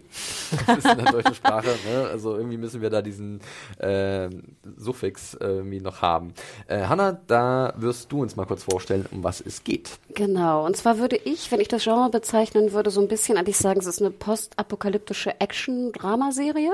Finde ich eigentlich gerecht passend. Äh, nur kurz äh, einleitend, äh, es ist sozusagen, die Menschheit wurde von einem Virus äh, in großen Teilen ausgerottet. Ähm, äh, einige haben überlebt, aber diese alle sind blind. Das ist eigentlich, finde ich, so die Grundgeschichte. Äh, und wir leben, sage ich mal, in dieser postapokalyptischen Welt. Mich erinnert es weiterhin immer noch sehr an äh, Horizon Zero Dawn ohne Robodinos. Kommt auch nachher noch ein Tick mehr. Ihr, ihr Mhm. Von der Kleidung her, ja. Nee, auch später noch. Gamer-Fans werden nachher äh, das äh, in Folge 3 auch ähm, sehen. Äh, die Hauptrolle spielt, wie schon genannt, Jason Momoa, den wir natürlich kennen aus Aquaman und äh, Game of Thrones. Äh, er spielt so ein bisschen wie so ein Clan oder so ein Dorf-Anführer, äh, Anführer Baba Foss. Baba diesen, Foss. Diesen Namen finde ich schon Baba. doof. Aber okay. ähm, und es werden halt äh, zwei äh, Babys geboren, gleich auch im Piloten. Und äh, diese beiden Babys, oh la la, können sehen. Das ist eigentlich so ein bisschen die Grundprämisse. Und derweil wird auch dieses Dorf angegriffen von Hexenjägern und äh, eine böse Königin, die in einem Wasserkraftwerk herrscht, irgendwo auf der anderen Seite der Welt oder der Insel oder des Kontinents. Sorry, ich glaube, es ist schon, ich glaube, es wird sogar auch gesagt, dass wir in Nord Amerika sind, soweit ich weiß. Ähm, ich habe auch mal geschaut, weil die, die Aufnahmen sind wirklich ganz bezaubernd. Wer sich irgendwie für Naturaufnahmen interessiert, sollte da auf jeden Fall mal reinschauen. Es wurde gedreht äh, Vancouver Island, also British Columbia, Westküste. Weil ich fand es ganz interessant. Ich war noch nie an der Westküste Kanadas und ich dachte am Anfang, wir wären in Neuseeland, weil da so viel Fahne sind. Ja, aber ich glaube, es da wurde auch The Revenant gedreht und wenn ich jetzt überlege, dann passt das ganz gut so von der von der Landschaft. Genau, und es sind, wie gesagt, du siehst Fahne und das ist sehr, sehr grün und sehr viel Wasser und Berge und äh, Schnee sehen wir auch. Also es ist wirklich landschaftlich bezaubernd und Ja. auch Kamera fantastisch. Showrunner ist Stephen Knight, den kennen wir vor allem aus Peaky Blinders und die Regie hat übernommen äh, Francis Lawrence, den wir zum Beispiel zuletzt auch kennen hier aus äh, Catching Fire und Hunger Games, Mockingjay, etc. Ich zum Beispiel liebe diesen Namen und ihn sehr, weil sein Debüt hat er damals gemacht Konstantin. Und ich bin ja kein großer Freund von, von Konstantin insgesamt. Ich finde aber wirklich, ich gucke, ich habe sogar die Blu-ray zu Hause, was ich selten noch habe von Filmen. Ich finde, es ist einer der schönst gedrehtesten Filme ever. Weil die Einstellungen sind crazy und schön. Also für Setdesign, Fetischisten auf jeden Fall etwas. Und ich glaube, das beweist er auch hier in der Serie. Denn ich kann euch jetzt schon sagen, wenn ihr euch auch nur ein Stück weit für Setdesign interessiert, ihr müsst die zwei und die drei noch schauen, weil das ist, es ist crazy. Crazy. Es wurde, ja, es wurde auch genug Geld investiert. Da wurden auch angeblich mal 15 Millionen pro Episode verbraten. Äh, ist jetzt gar nicht verbraten im Sinne von umsonst investiert. Denn äh, ich denke mal, darauf kann man sich einigen. Sie hat halt äh, sehr gute und sehr beeindruckende Ausstattung, äh, wunderschöne Bilder, äh, sehr großer Aufwand, der wahrscheinlich damit auch äh, einhergegangen ist. Adam, es gab interessante News, dass auch viele Teile der Crewmitglieder äh, auch selber ähm, Genau. entweder Sehbeeinträchtigungen haben oder sogar komplett blind sind Ja. und äh, wie eine Art Berater halt fungiert haben oder generell Aufgaben am Set übernommen haben, was natürlich auch eine schöne Integration ist von ähm, diesen sehbehinderten Menschen und auch ähm, ja ein, ein cooles, ein coo- cooler Nebeneffekt irgendwie, den ich so auch gar nicht auf dem Schirm hatte. Zwei Namen wollte ich noch erwähnen. Hier so die Schamanin des Dorfes, wenn man es so nennen kann, ist Alfred Woodard und die böse Königin aus, der, aus dem Wasserkraftwerk ist Sylvia Hooks. eine Holländerin, die wir zum Beispiel auch in Blade Runner, am letzten Blade Runner gesehen haben. Ja. Und Girl in the Spiderweb hieß der so, ich glaube. Ja. Ähm, interesting. Das- und, und ich sag euch, Ja. Also das die letzte äh, das Verblendung. Remake. oder Genau, Remake die letzte Verblendung. Die letzte wie so, Verblendung. ja. Ähm, und ich kann euch jetzt schon sagen, also äh, Beten in dieser Welt ist scheinbar irgendwie äh, entweder zu masturbieren oder generell einen Orgasmus zu empfinden und dabei sozusagen zu einem, einer Art von Gott oder einem Gott zu sprechen. Es ist crazy. Vieles in dieser Welt ist einfach crazy. Ähm, und ich glaube, das kommt doch schon im Piloten vor, oder? Ähm, Ähm, diese Beetszene, Mhm. ich glaube, müsste in der ersten Folge gewesen sein, weil ich habe nicht mehr gesehen und ich habe es gesehen und ich fand es auch ziemlich wild und äh, ich dachte mir, das muss doch, die müssen sich doch totgelacht haben am Set. ich habe es gemacht und ich hätte es natürlich auch gemacht, aber vielleicht hätte es auch keiner gesehen am Set, was da wirklich passiert ist. Äh, die Meinungen zu Sie gingen äh, relativ krass auseinander, vor allem in dieser kleinen Runde, wie wir sitzen. Ähm, Nee. Die Meinung zum Piloten, glaube ich, geht überhaupt nicht auseinander. Ach so, aber na, ich meine jetzt, ich habe ja nicht Piloten gemeint, generell. Ach so, okay. Generell. Also ich meine, Adam, du hast nur den Piloten gesehen. Ja. Anna, du hast ein bisschen mehr gesehen. Äh, die drei, die es wahrscheinlich gibt. Ich habe äh, auch nur eine Folge gesehen. Äh, könnt gerne, wer möchte, erstmal seine, seine Eindrücke Ich habe da äußern. ehrlich gesagt gar nicht so viel zu sagen, weil ich es ist so fast überhaupt nicht meins. Also so vom, vom von gar nichts. ich habe geschaut, weil Nicht mal Jason Momoa? Nee, Jason Momoa mag ich in Aquaman, aber in den meisten anderen Sachen, wo er Hauptrollen spielt, habe ich jetzt festgestellt, mag ich ihn auch gar nicht mal so toll. Ich weiß, ich weiß nicht, er, er macht oft das Gleiche. Man kann ja The Rock auch sowas vorwerfen, dass er immer wieder das Gleiche macht, aber ich finde, Momoa kann man das fast noch mehr vorwerfen. Er guckt immer so grimmig rein, er hat immer irgendwie Leder an oder irgendwie Felle und so und dann guckt er grimmig und macht irgendwas. Hackertanz nicht Hackertanzen und das fasziniert mich jetzt nicht unbedingt. Und die Welt, so schön sie auch aussieht wie Horizon Zero Dawn, hat mich jetzt nicht so hineingezogen, dass ich da unbedingt weiter dran interessiert bin. Äh, füg gleich mal mit an. Ähm, mir geht's ähnlich. Ich hatte tatsächlich so von der Welt eher sowas wie The 100 im Kopf, wenn ich ganz ehrlich bin, was jetzt auch kein kreativ, äh, kreativ ist ja schon kein, kein, äh, keine Kritik sein soll. Es hat mich bloß ein bisschen daran erinnert, genauso wie ein bisschen an Britannia, was ja auch so etwas äh, diese Schamanenkultur beleuchtet und äh, da war das eher so in meinem Kopf so ein Mischmasch. Bei Momoa ist es ähnlich, der hat halt eine wahnsinnige physische Präsenz, hat er immer und ähm, der die kann man sich stellen und das ist auch eine treibende Kraft grundsätzlich, aber ähm, war mir dann auch etwas zu wenig und dann muss ich sagen, dass tatsächlich das für mich gefühlt doch ein ziemlicher Genre-Einheitsbrei gewesen ist. Und die Idee, die ich eigentlich gar nicht schlecht finde, dass es halt eine Welt voller blinder Menschen ist und die sich da halt orientieren müssen, äh, nicht gut umgesetzt ist, für mein Empfinden. Also ich merke, dass sie sich Gedanken gemacht haben, wie können wir diese blinden Menschen sich bewegen lassen in dieser Welt. Man sieht auch gewisse Mechaniken, wie sie sich halt bewegen, ohne ihr Augenlicht, sprich, äh, welche Hilfsmittel sie gut, nutzen, ja. das finde ich gut. Aber gleichzeitig habe ich den Eindruck, wenn es dann sobald mal in die Action geht oder was passiert, könnte es jede x-beliebige Fantasy-Genre-Serie sein, wo dann einfach wild rumgeklopft wird, bloß halt ein bisschen unkoordinierter, weil halt die weniger sehen können. Ich finde zum Beispiel sowas, wenn man so eine Beeinträchtigung wirklich hat als Teil seiner Serie, denke ich immer so ein bisschen an A Quiet Place zurück, den Film, ähm, äh, der hervorragend umgesetzt war und auch sehr sensibel umgesetzt war, das Thema, wenn jemand äh, taubstumm ist. Und ähm, das finde ich zum Beispiel gut getroffen in dem schicken Intro, weil da wird da irgendwie visualisiert, was ein Mensch vielleicht nicht sehen kann, aber hören kann. Aber das fehlt mir dann im Endeffekt in der Serie, dass ich dann wirklich sagen kann, das finde ich interessant, weil Leute, die in irgendwelchen komischen Klüften und irgendwelchen Knüppeln auf andere einschlagen, das habe ich schon oft genug gesehen. Dafür finde ich das nicht besonders genug. Das war so ein bisschen das, was ich da mitgenommen habe. Ihr habt absolut recht, meiner Meinung nach. Denn ihr wisst, ich habe ja auch äh, damals in Hilfe, wo ich natürlich rumgetestet habe, 15 Minuten von den Piloten auch schon gesehen und dachte, was ist denn das für ein Scheiß? Ich find's einfach scheiße. Und dann habt ihr mich ja auch gefragt, als ich wiederkam und ich meinte ganz ehrlich, ich fand's grauenhaft. Grauenhaft. Die Opening Credits sind sehr, sehr schön, aber der Rest ist grauenhaft. Und dann habe ich den Piloten nochmal gesehen und dachte, ihr könnt, das ist nicht euer Ernst. Das Pacing, die Dialoge, das Schauspiel, dieses, dieses Overacting, wir sind blind und dann, was ich ja sowieso auch nicht mag, wenn Leute immer so dicht sprechen. Da kriege ich ja immer schon so leichte. also ich meine, ich bin ja wirklich jemand, der auch gerne mit Leuten spricht, aber bloß nicht so dicht, Ja. gerade mit Fremden. Ähm, und da waren so viele Sachen drin, das ganze Pacing, die Brücke am Ende im Piloten, das war alles, das war alles verrückt. Du hattest auch überhaupt keinen, die Charaktere wurden auch gar nicht richtig vorgeführt, dass ich auch irgendwas nur empfunden habe. Ob die jetzt da fliehen vom Berg oder nicht, war mir so scheißegal. Ja. Es war, finde ich, kein gut geplotteter Pilot. Muss man ganz Jetzt bin ich sehr gespannt, wo jetzt Hannah die Kurve kriegt, weil sie hat gesagt, sie wird hier sie ein bisschen. Und ich werde die Kurve kriegen und deswegen ich möchte, ich gespannt, euch, ja. möchte ich euch auch aus dem, ich würde euch wirklich zu 100 Prozent folgen und sogar noch schlimmer. Also ich fand ihn, glaube ich, noch viel schlimmer als ihr. Würdest du uns blind folgen? Ja, Fieses. ich kam aber nicht so dicht. das nicht. Hat sie gleich einen Hacker.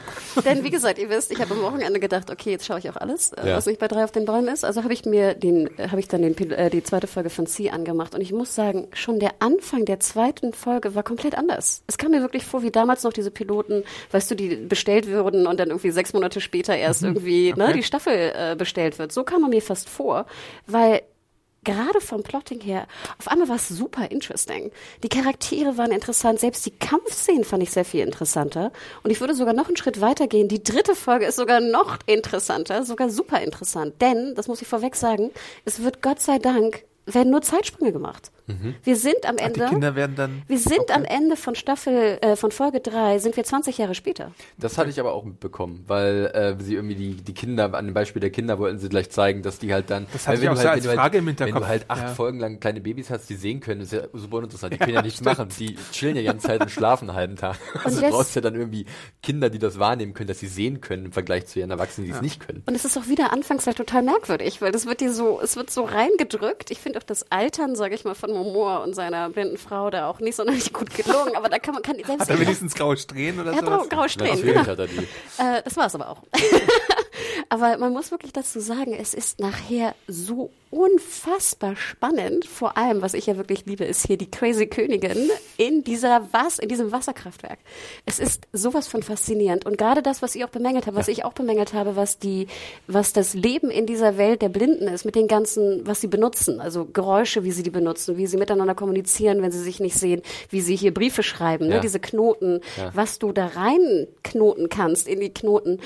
Interesting. Und ich sage euch wirklich, und ich würde jedem da draußen sagen, der den Piloten scheiße fand, genau wie ich, schaut weiter.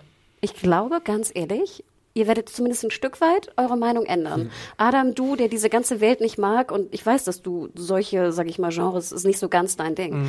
Vielleicht nicht. Da würde ich sagen bei dir, okay, who cares? Mal, lass es. Bei Felix würde ich aber ist nur sagen. nicht Hopfen und Malz verloren. Aber du weißt, was ich meine. Ich Ja, meine das ja, wirklich ja. auch positiv. Es gibt ja. auch Genres, die ich einfach absolut hasse und auch nie gucken werde. Aber bei Felix, ich glaube gerade, du wirst, da ist so viel Detailreichtum noch drin, so viele Set-Designs, gerade in Folge 3. Da ist auch noch eine Action-Szene drin. Also die Leute, die noch mehr Action wollten und bessere Action als diese erste Action-Szene, ihr werdet sie sehen nachher. Und super brutal. Gesagt, zu den Charakteren. Nein, und super brutal. Ich dachte mir auch so im Nachhinein, das fand ich zum Beispiel auch was Positives. Du siehst ja, wenn du jede Folge anklickst, egal ob App oder Browser oder whatever, siehst du das FSK.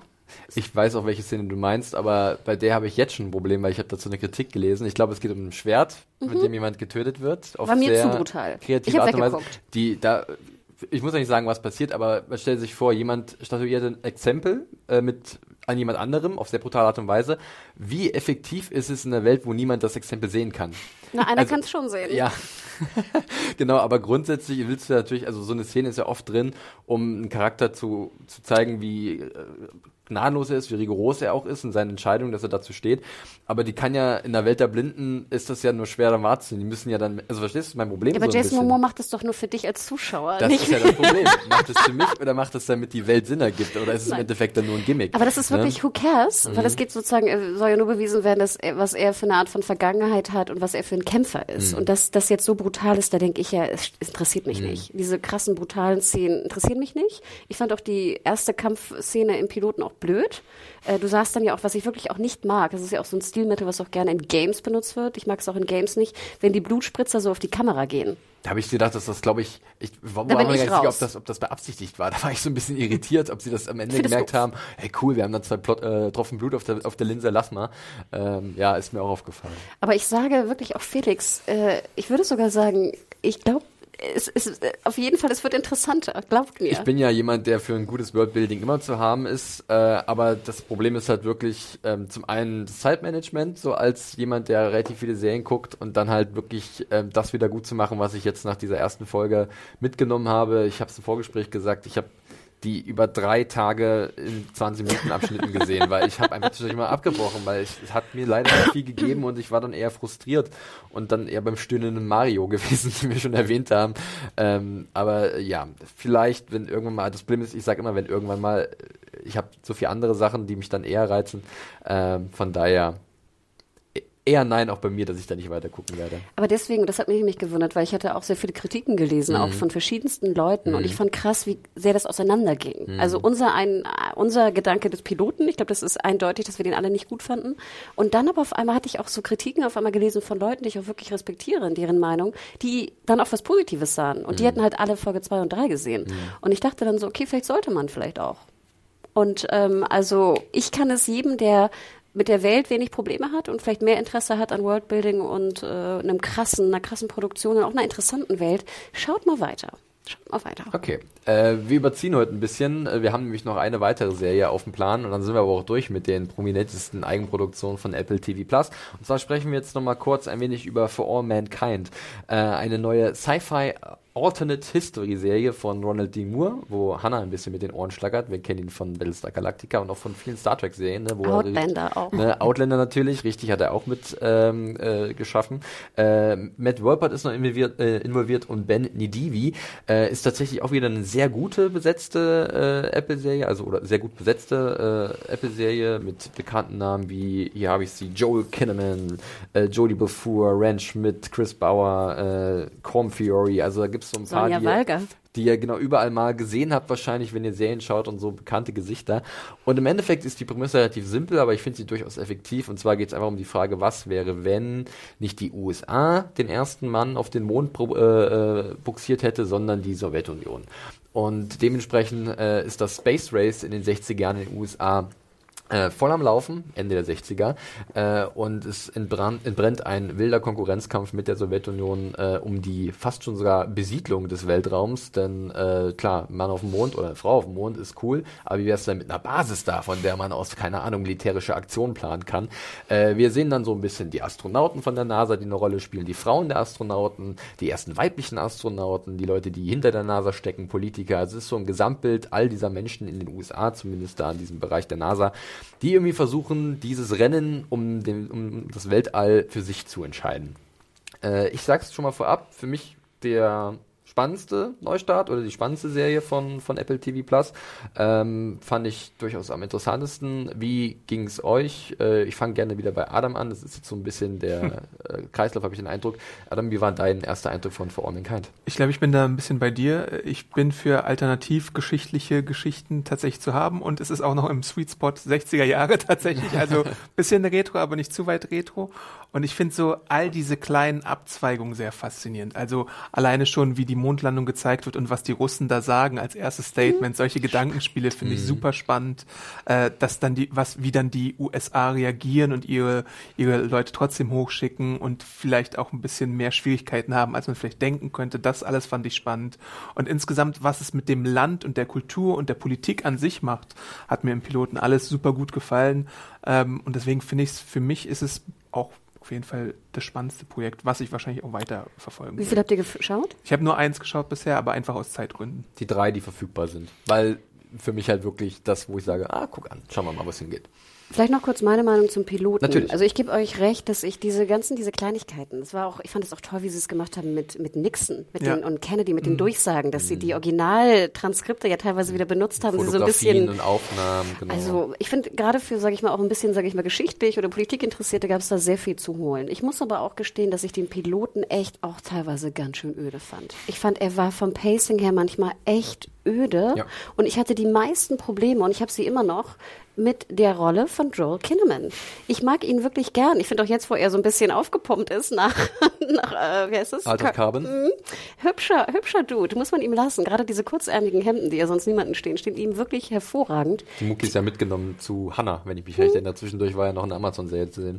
Die Rolle, aber ganz ehrlich, ich finde jeden Charakter, jeden, egal wen, jeden Astronauten, ja. jeden Chef, der da rumläuft, ja. finde ich interessanter als seine Rolle. Ich frage mich ganz ehrlich, Puppi da irgendwie in der Bar rumzusitzen sitzen und Bier zu trinken oder Crazy Town Auto zu fahren und irgendwie Leute in Gefahr zu bringen und dann betrunken nach Hause zu fahren. Ich finde wirklich seine Rolle, ich verstehe nicht, was diese Rolle mir zeigen will, weil jeder, jeder und jede andere Person ist interessanter. Da kriegt man schon fast Angst, dass das unser Hauptcharakter wird, irgendwie nach der ersten Folge, weil man möchte mit den nicht zu gern, also es gibt zu viele andere spannende Figuren um ihn herum, als dass man mit ihm die ganze Zeit verbringt. Umso besser ist es, das können wir ja vorwegnehmen, dass er im Endeffekt dann auch mehr ein Zahnrad von vielen ist in diesem Uhrwerk und das ist erstmal äh, beruhigend. Das war wirklich die erste, die erste im Piloten, glaube ich, viermal verschränkt er seine Arme, Nee. Lehnt sich irgendwo an, selbst wenn er im Bett liegt, hat er die Arme verschränkt, falls euch aufgefallen ist. Äh, es ist echt, frag mich, wer hat sich das ausgedacht? Wer hat dieses, dieses Pacing und diese Fokussierung auf ihn im Piloten macht für mich überhaupt keinen Sinn. Du hättest es einfach weglassen können. bisschen zu sauer, aber da wollten sie wahrscheinlich wirklich die menschgewordene Enttäuschung an, über sich selbst, über den, äh, über dieses Verlieren im Kampf gegen die Sowjetunion, wenn es um die Mondlandung geht, wollen sie wahrscheinlich mit ihm krass überstrapaziert darstellen. Ist bei uns angekommen. Ne? Wir Aber hat ja auch nicht doof. funktioniert bei euch? Mir war es mir war's ja bewusst, also ich hätte gar nicht so einen krassen Trauerklos gebraucht, ja, es ist einfach so. ähm, das haben sie damit halt krass natürlich äh, transportieren wollen, aber für einige war es vielleicht notwendig, bei mir war es nicht wirklich notwendig, aber äh, da gebe ich dir auch recht, also da war ich dann auch etwas ähm, beruhigt, dass es in den weiteren Folgen dann sich ein bisschen auf anderen Schultern verteilt hat, wo ich jetzt aber zu so einer kleinen Sorge von mir kommt und zwar äh, kommen möchte und zwar dass äh, es so viele Figuren gibt und so viele auch interessante Figuren, ähm, womit man sich auch ein bisschen überheben könnte als Serienschöpfer oder als Drehbuchautor. Denn ich denke mir dann so, ich möchte gerne mehr Zeit mit der Figur verbringen oder mit der und so viele, wie wollt ihr das gut verteilen von der Laufzeit? Also greifen wir mal ein bisschen vorweg. Äh, in der dritten Episode geht's um äh, weibliche Astronauten, wie sie ausgebildet werden und das passiert relativ schnell. Und in dieser Episode steckt eigentlich eine ganz eigene Serie für sich. Du könntest rein theoretisch zehn Episoden allein über so ein Programm schreiben. Ich habe mich so ein bisschen an The Astro Astronaut Wives Club erinnert Ja. gefühlt. Ähm, das war auch so eine, ich glaube, eine ABC-Serie Ja. gewesen Ja. vor ein paar War Jahren. sehr gut. Kann ich jedem nur cool, empfehlen. Super cool, ähm, sehr schön, äh, auch gut besetzt. Äh, hier Dings war dabei, die Strachowski. Strachowski, genau. Ähm, Garcia. War Richtig, super. und, und das war echt cool und äh, sowas sehe ich halt ganz oft jetzt in For Mankind, dass ich sage, okay, jetzt gibt es so eine Geschichte über ein Migrantenmädchen, die halt irgendwie aus Mexiko in den schwierigen Weg an die USA angetreten ist. Dann gibt es unsere Astronauten, die ein bisschen rumtrauern, aber irgendwie auch allen beweisen wollen, dass sie was drauf haben. Dann gibt es die Machenschaften in der NASA. Es gibt den Werner von Braun, den ehemaligen deutschen Raketen, oder den deutschen Raketenwissenschaftler, der äh, zur USA dann übergelaufen ist. Und du siehst Mathematikerin. Überall, überall diese Möglichkeiten. Denkst du, wie wollt ihr das bitte hinbekommen, dass das irgendwie alles nachher gut zusammenpasst oder zufriedenstellend ist und nicht irgendwie unsere Erwartungen enttäuscht? Also vielleicht ist das auch ein bisschen zu weit gedacht schon, aber das war so ein bisschen Überlegung, die ich hatte. Ich gebe dir absolut recht. Also ich muss ganz ehrlich gestehen, mich hatten sie, weil ich finde zum Beispiel die, ähm, du hattest es angedeutet, glaube ich, Adam, die Cliffhanger sind sehr gut. Mhm. Also der Cliffhanger der ersten Folge ist ja, glaube ich, nichts vorweg, ist dann, sie landen nachher auf dem Mond, aber kommen sie noch zurück, weil es natürlich Ja. dann Probleme Vorher gibt. gibt's Drama. Ja. Genau, und ich dachte mir so, oh, oh shit, das ist ja klar, ist die Landung auch ein Stück weit anders verlaufen, als sie damals von Apollo 11, ist es glaube ich, I don't know, ge geworden ist. Zweite, Fol- äh, zweite Folge endet damit, dass die Russen nicht nur die ersten waren, sondern die zweit, das zweite Bildmaterial, was sie schicken vom Mond, ist eine fucking Frau. Und da natürlich fand ich nämlich sehr interessant, wie jetzt also äh, äh, alternative Hi- Geschichte, wie dann die Reaktion ist. Und äh, du hattest es schon erwähnt, Astronauts äh, Wives Club hieß es, glaube ich, die Serie. Da ging es ja nur ums Mercury Project. Ne? Und in diesem Mercury Project, das ist eine wahre Geschichte, weil ich wieder schon so meine Lieblingsdudes auf Twitter gesehen habe, die meinten, sie fanden das ja so scheiße, dass da unbedingt eine Mathematikerin in der, in der ähm, Kontrollzentrale. Es ja, und die gab es ja, Ja, wirklich. Du kannst so. eine ganze Biografie lesen, du kannst Bücher lesen, du kannst, also wirklich, das, das ist wirklich so gewesen. Und natürlich kann ich verstehen, dass wir alle so ein bisschen, mm, muss jetzt, muss jetzt die Frau den Fehler entdecken und so. Klar, es ist auch ein bisschen gepusht. Aber das gab es wirklich. Nur weil wir es damals noch nie thematisiert haben, heißt es nicht, dass wir es heute nicht thematisieren müssen, wenn es de facto auch passiert ist. Und deswegen fand ich das nämlich sehr, sehr schön, dass wir einfach gesagt haben, okay, Nixons Women, ich glaube Nixons Frauen, so heißt die ganze Folge, ist die komplette Fokussierung nur auf diesen Ausbildungsteil. Und am Anfang dachte ich auch so, oh shit, geht es jetzt in die Richtung? Ich muss aber sagen, ich fand es geil. Also dieser, dieser, selbst das Pathetische, wo du irgendwann so Frauendemonstrationen siehst auf der ganzen Welt, die sich jetzt freuen, dass eine Frau, dass die Russen eine Frau ins All geschickt haben, es hat bei mir funktioniert. Ich kann es nicht verhehlen. Ich guckte das und ich hatte Tränen in den Augen. Ja, äh, ja, dazu ja. Und ich mache mir auch Genau, Sorgen, Ja, aber noch geht es bei Ja, mir. ja, ja. Ähm, anderer Aspekt, Adam, ist natürlich auch dieser klassische äh, ideologische Grabenkampf zwischen äh, die- der, der USA und der Sowjetunion. Ähm, ist natürlich dann auch ein bisschen gefärbt. Wir sehen da vor allem halt die eine Seite. Und ich habe mir immer so gedacht, wenn es um Raumfahrt geht, müssten wir doch eigentlich ganzheitlich denken, als ein Erdball, der versucht gemeinsam den Weltraum zu erforschen. Aber hier ist es natürlich auch ein Wettrüsten und ein eine Aspekt des Kalten Krieges. Ähm, hast du da so ein bisschen die Befürchtung, dass es vielleicht dann ähm, so ein bisschen zu amerikanisch ist, weißt du, was ich meine? Dass sie halt das so ein bisschen überstrapazieren? Oder denkst du, sie könnten da eine gute Balance finden? Weil sie zeigen ja eigentlich bisher die Russen als, oder die Sowjets als überlegen. Also sind ja immer einen Schritt voraus ihren amerikanischen Konkurrenten gegenüber. Ich kann das gar nicht so einschätzen, aber äh, ich habe ja nur den Piloten gesehen. Ja. Bisher war es auf jeden Fall doch viel amerikanischer als russischer. Ja, ja, ja. ja. Es gab ja Stimmen, und das dachte ich auch ehrlich gesagt, dass, dass wir so ein bisschen so diese Strategie verfolgen wie bei The Americans, dass du fast so ein bisschen auch die russische Seite siehst. Glaubt ihr, es gibt irgendwann eine russische Ich hoffe es. Ich hoffe es auch, hoffe weil ganz ehrlich, bei Americans war ich das gerade spannend, ja. beide Seiten zu sehen. Gut, es ist natürlich bei dieser Spionage oder Kassenspionage vielleicht auch einfacher möglich als bei All Mankind. Im Nachhinein bin ich auch dankbar, weil wie du schon sagst, Felix, es sind einfach fucking zu viele Charaktere gerade. Ich möchte es gerne sehen, aber das Ding ist, sie haben irgendwas vor mit diesen, mit den mexikanischen Mädchen. Sie werden vielleicht noch so eine Gimmick-Episode ja, Das hat mich machen. zum Beispiel interessiert, ob, ob, ob, ob das das damals genau. schon wirklich ein Ding war, dass du mit einem Kojoten über die mhm. Grenze gegangen bist oder nicht? Und was, was, was das damit auf sich hat insgesamt. Ich weiß ja nicht, wie es mit den Zeitsprüngen hier aussieht. Du hast gesagt, bei äh, Sie gab es Zeitsprünge, ob es hier vielleicht wir auch... Wir sind jetzt, glaube ich, Ende Mercury und es ist dann zwei Jahre später. Ich glaube, 72 sind wir jetzt, oder? 71, 72? Nach Folge 2, äh, nach also Folge 3. Ungefähr so. Also es wird, Langsam. wird schon es werden Sprünge gemacht, aber nicht so große und äh, manchmal ärgert man sich, dass ein Sprung gemacht wird. Da wäre ich jetzt gerne gerade geblieben ich eigentlich. Ich auch. Ähm, und jetzt gehen wir wieder zurück zu ihm und so, naja, der ist jetzt nicht so spannend. Äh, und dann, also ich verstehe das Bedürfnis der drei Serienschöpfer zu sagen, wir möchten so viel wie möglich abgrasen und jedem seine Chance geben zu glänzen. Aber das kann natürlich auch ein, ein Fehler sein, wenn man sich dann nicht gut fokussiert und dann vielleicht das Ziel aus den Augen verliert. Mhm. Also das, deswegen finde ich es auch spannend und ich werde es weiter verfolgen. Und es ist auch die Serie, die ich am ehesten jetzt natürlich auch weiter gucken werde von Apple TV Plus. Ja, geht mir auch, eigentlich auch so. Ja. Also ich habe wirklich nur aus Zeitgründen, glaube ich, bisher nicht weitergeguckt. Und das, was ihr jetzt gerade gesagt habt mit den Astronautinnen, finde ich auch äh, ziemlich spannend. Also ich hatte auch so mini, mini, mini, mini Madman-Vibes. Ja, ja, ja, ja, so ein bisschen. ja, sie rauchen ja auch alle schön, ne? Das stimmt, der Stil ist da. Ähm, ja. Musik übrigens auch schön. Opening Credits war ich nicht so angetan. Sie sehen toll aus, aber hat mich jetzt nicht umgehauen. Ja, ähm, wären, hätte ich, als wären die bei Star Trek äh, genau. runtergefallen irgendwo und die nehmen wir für All Mankind. Da hätte ich wirklich gerne einen Skip-Button gehabt. Also C zum Beispiel habe ich mir jedes Mal angeschaut, weil ich die so schön fand, aber ja. bei For All Mankind habe ich wirklich dann auch Das gespult. ist auch irgendwie komisch äh, irgendwie orchestriert, denn erst haben wir so wie so ein Cold Open, dann kommt der Titel und dann kommt erst äh, das Intro bei For All Mankind. Das ist so ein bisschen Ja, und wir haben ja auch ganz merkwürdig beim Morning Show zum Beispiel Previously On, wo ich denke, ja. warum? Ja gut, wenn jetzt wöchentlich die Ausstrahlung kommt, ist es vielleicht ja. interessant. Ja, aber dann mach sie doch ab Folge 4. Ja, weil ich gerade eins und zwei, wer weiß, dann sag komm, wir machen das einfach, schneiden das kurz zusammen. Oder so. Ja, ja, also würde ich sagen, können wir auch einen Haken hinter For All Mankind machen. Ihr habt es gehört, äh, das würden wahrscheinlich alle drei am ehesten uneingeschränkt empfehlen. Ja.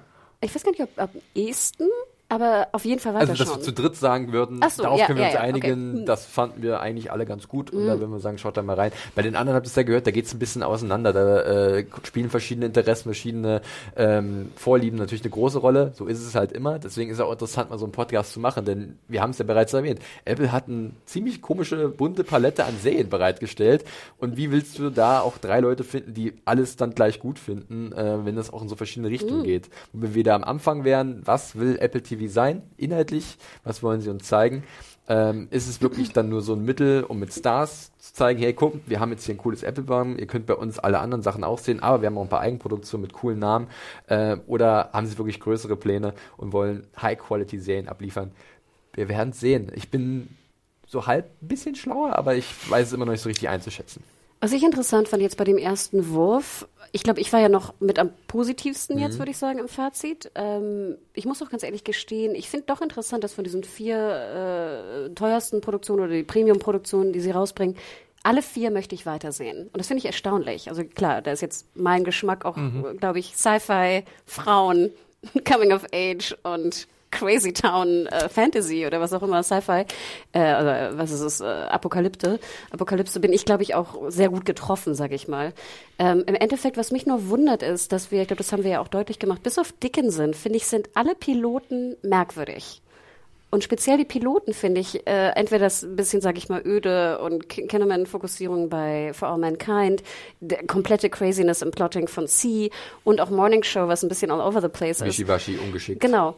Fand ich, wundert mich, dass du ja wirklich, du hast ja wirklich gute Leute da hinter, den, hinter der Kamera und im, im Writers Room und was auch immer, dass das so, ich fand, es waren nicht die besten Piloten, muss Aber ich ganz müsstest du nicht gerade dann Die Kunst der Pilotepisode ist eigentlich Ja. eben sehr wichtig. Nee, und deswegen sage ich das ja auch, und das wundert mich so, dass wirklich der Pilot, weil ich meine, jeder, der den Piloten von C sieht, sieht, dass das einfach vom Plot, das ist, es ist crazy. Das funktioniert Dann nicht. gehen sie davon aus, dass wir uns automatisch noch die anderen beiden Episoden angucken, glaube ich, um dann äh, zu sagen, ja, aber nach der zweiten und die dritte, wenn ihr die gesehen habt, dann bei 500 Serien doch nicht. Also ich meine, sind Nee, wir mal und das ehrlich. ist wieder diese alte bisschen, diese alte bisschen, finde ich, Arroganz und Überheblichkeit von Apple TV, die immer denken, so, wir sind doch Apple TV. Natürlich gucken die die ersten drei Folgen. Und da muss ich sagen, dann habt ihr aber den Schuss der heutigen Zeit nicht mehr gehört Genau. im Streamingdienst, gerade was die Technik angeht, Ja. auf der wir schon genug rumgeritten sind.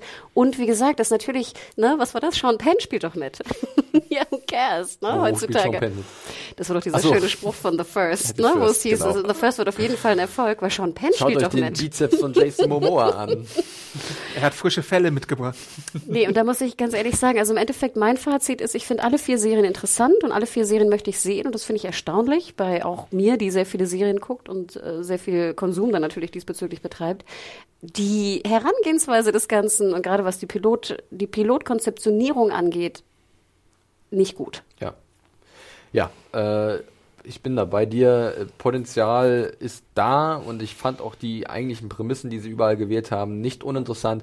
Aber bei mir ist halt doch ein bisschen mehr das Raster gefallen aus bereits erwähnten Gründen. Das Interesse an dem Genre ist vielleicht nicht so gegeben oder ähm, ist mir zu konfus und meine Zeit ist mir dann halt dann doch leider zu kostbar, dass ich sage, ich habe noch andere Sachen auf der Liste. Wir alle haben diesen äh, Pile of Shame, wie er voll genannt wird, was man so mittlerweile versucht abzuarbeiten, wobei das auch eigentlich der falsche Weg ist. Man sollte ja immer das gucken, worauf man gerade Lust hat. Und da war halt jetzt bei den Apple-Serien die Lust bei zwei Titeln eher weniger gegeben und bei zwei etwas mehr und deswegen bin ich auch gespannt, wie es da weitergeht. Genauso wie wir gespannt sein können, was Apple sonst noch bringen wird. Es wird demnächst noch eine M. Night Shyamalan-Serie kommen, The Servant. Dann gibt es noch einen kleinen Thriller, Truth Be Told, mit Octavia Spencer und Aaron Paul. Die kommen jetzt noch, ich glaube, es ist eine Ende November. Äh, Truth Be Told müsste Anfang Dezember sein, am 6.12. oder so. Und dann gibt's immer wieder News. Neue Leute werden gecastet. Ein paar Sachen wurden auch schon abgesetzt. Eine Richard Ge- Gere-Serie, glaube ich. Äh, Bastards oder wie die hieß, wird nicht mehr kommen. Spielberg kommt noch, Äh, Abrams Spielberg kommt, noch. ne? Abrams kommt noch. Ähm, also da hat Apple noch etwas, bis, also ein bisschen was im Köcher, weil sie dem das ausfahren werden. Und wir werden dann mal schauen, ob das äh, taugt oder nicht taugt. Ja, also ich werde natürlich jetzt, weil ich keinen Bock habe, jetzt noch zwei Monate äh, zu zahlen, werde ich natürlich, ich glaube, es ist ja auch recht klar, ich meine, wir, es ist, dauert jetzt noch fünf bis sieben Wochen, ne, bis die Staffeln durch sind. Sieben Wochen. Fünf bei Ungefähr, C, ja. ne? Also sprich, ich werde dann im Dezember irgendwann wieder. Ich glaube zu Weihnachten. Genau. So ein bisschen. Das ist Weihnachten, perfekt. Äh, äh, äh, äh, Neujahr irgendwie die Drehe dürften eigentlich alle so zu Ende gehen. Weil ich muss ganz ehrlich gestehen, und diese Diskussion führen wir ja auch eigentlich täglich, fünf Euro für diese vier Serien bin ich durchaus bereit zu zahlen. Hm. Also für mich ist eine, ist fünf Euro für vier Serien, wenn ich zurückdenke, was ich früher bezahlt habe für Serien, nicht äh, übermäßig. Klar, viel muss ich das leisten können, aber ich bin, sage ich mal, ich persönlich bin bereit, fünf Euro zu zahlen für diese vier. Aber ich warte dann natürlich, bis alle da sind komplett und dann zu Weihnachten, sich absolut das, recht.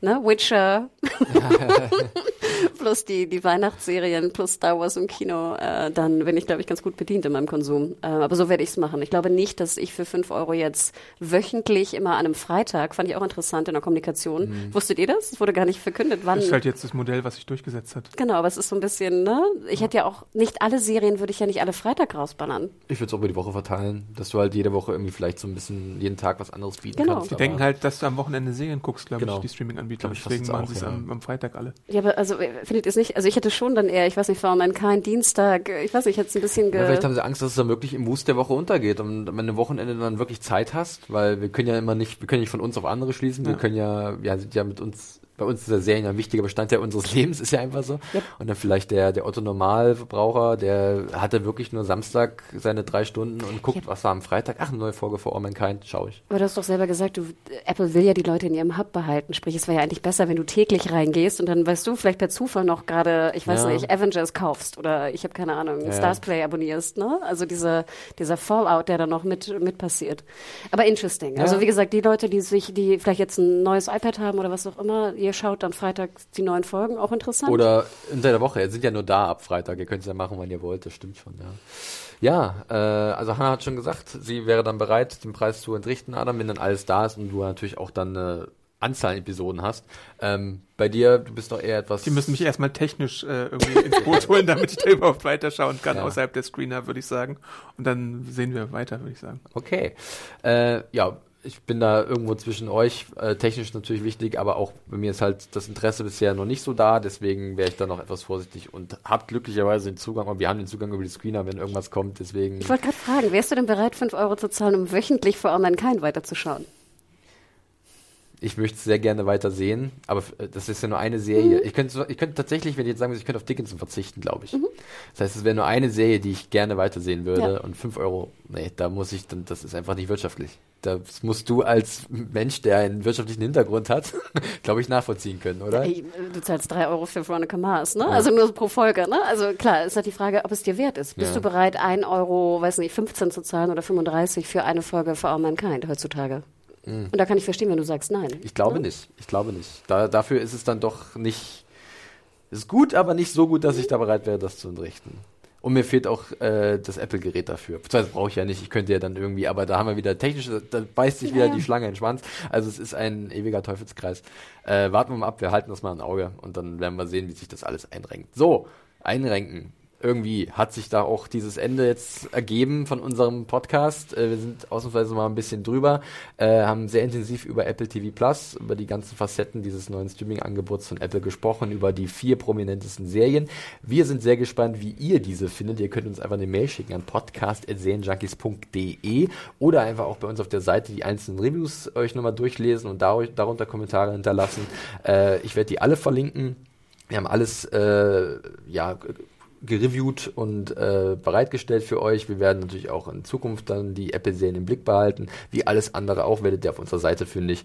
Kein Problem. Ihr könnt uns direkt auch nochmal ansprechen, wenn ihr das wollt, auf Twitter. Hanna, da findet man dich unter dem Handle. Mich findet man unter @mediahore m e d a w h o r auf Twitter und Instagram. Ich habe sehr viel zu Apple TV am Wochenende gepostet. Auch ganz interessant, was andere Leute kommentiert haben dazu. Also schaut gerne auch noch mal rein. Geht da in die Threads. Genau. Und Adam, wo findet man dich? Ich bin Awesome Arndt bei Twitter, da könnt ihr mich gerne auch kontaktieren, wenn ihr Lust habt. Genau, und ich bin at John Ferrari äh, bei Twitter. Also wenn ihr noch irgendwas habt, was euch auf der Le- Seele liegt, dann einfach da rauspusten. Äh, wir schauen mal, was wir als nächstes hier in unserem Podcast besprechen werden. Äh, wir gehen jetzt so in den November, in den Herbst oder Spätherbst, in den Winter. Im November ist, glaube ich, eine, ein Monat mit sehr vielen Serien-Neustarts und mit sehr vielen Sachen, die wiederkommen. Äh, wir gucken mal, äh, was uns so durch den Kopf schwirrt. Und dann hören wir uns bestimmt bald wieder. Äh, macht es gut, liebe Leute, und bis dahin. Ciao. Tschüss.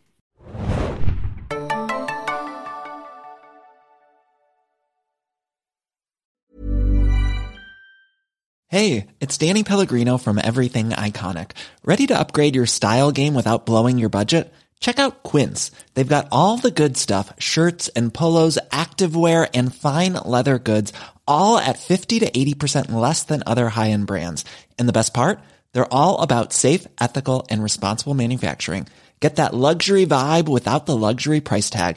Hit up quince.com slash upgrade for free shipping and 365 day returns on your next order. That's quince.com slash upgrade.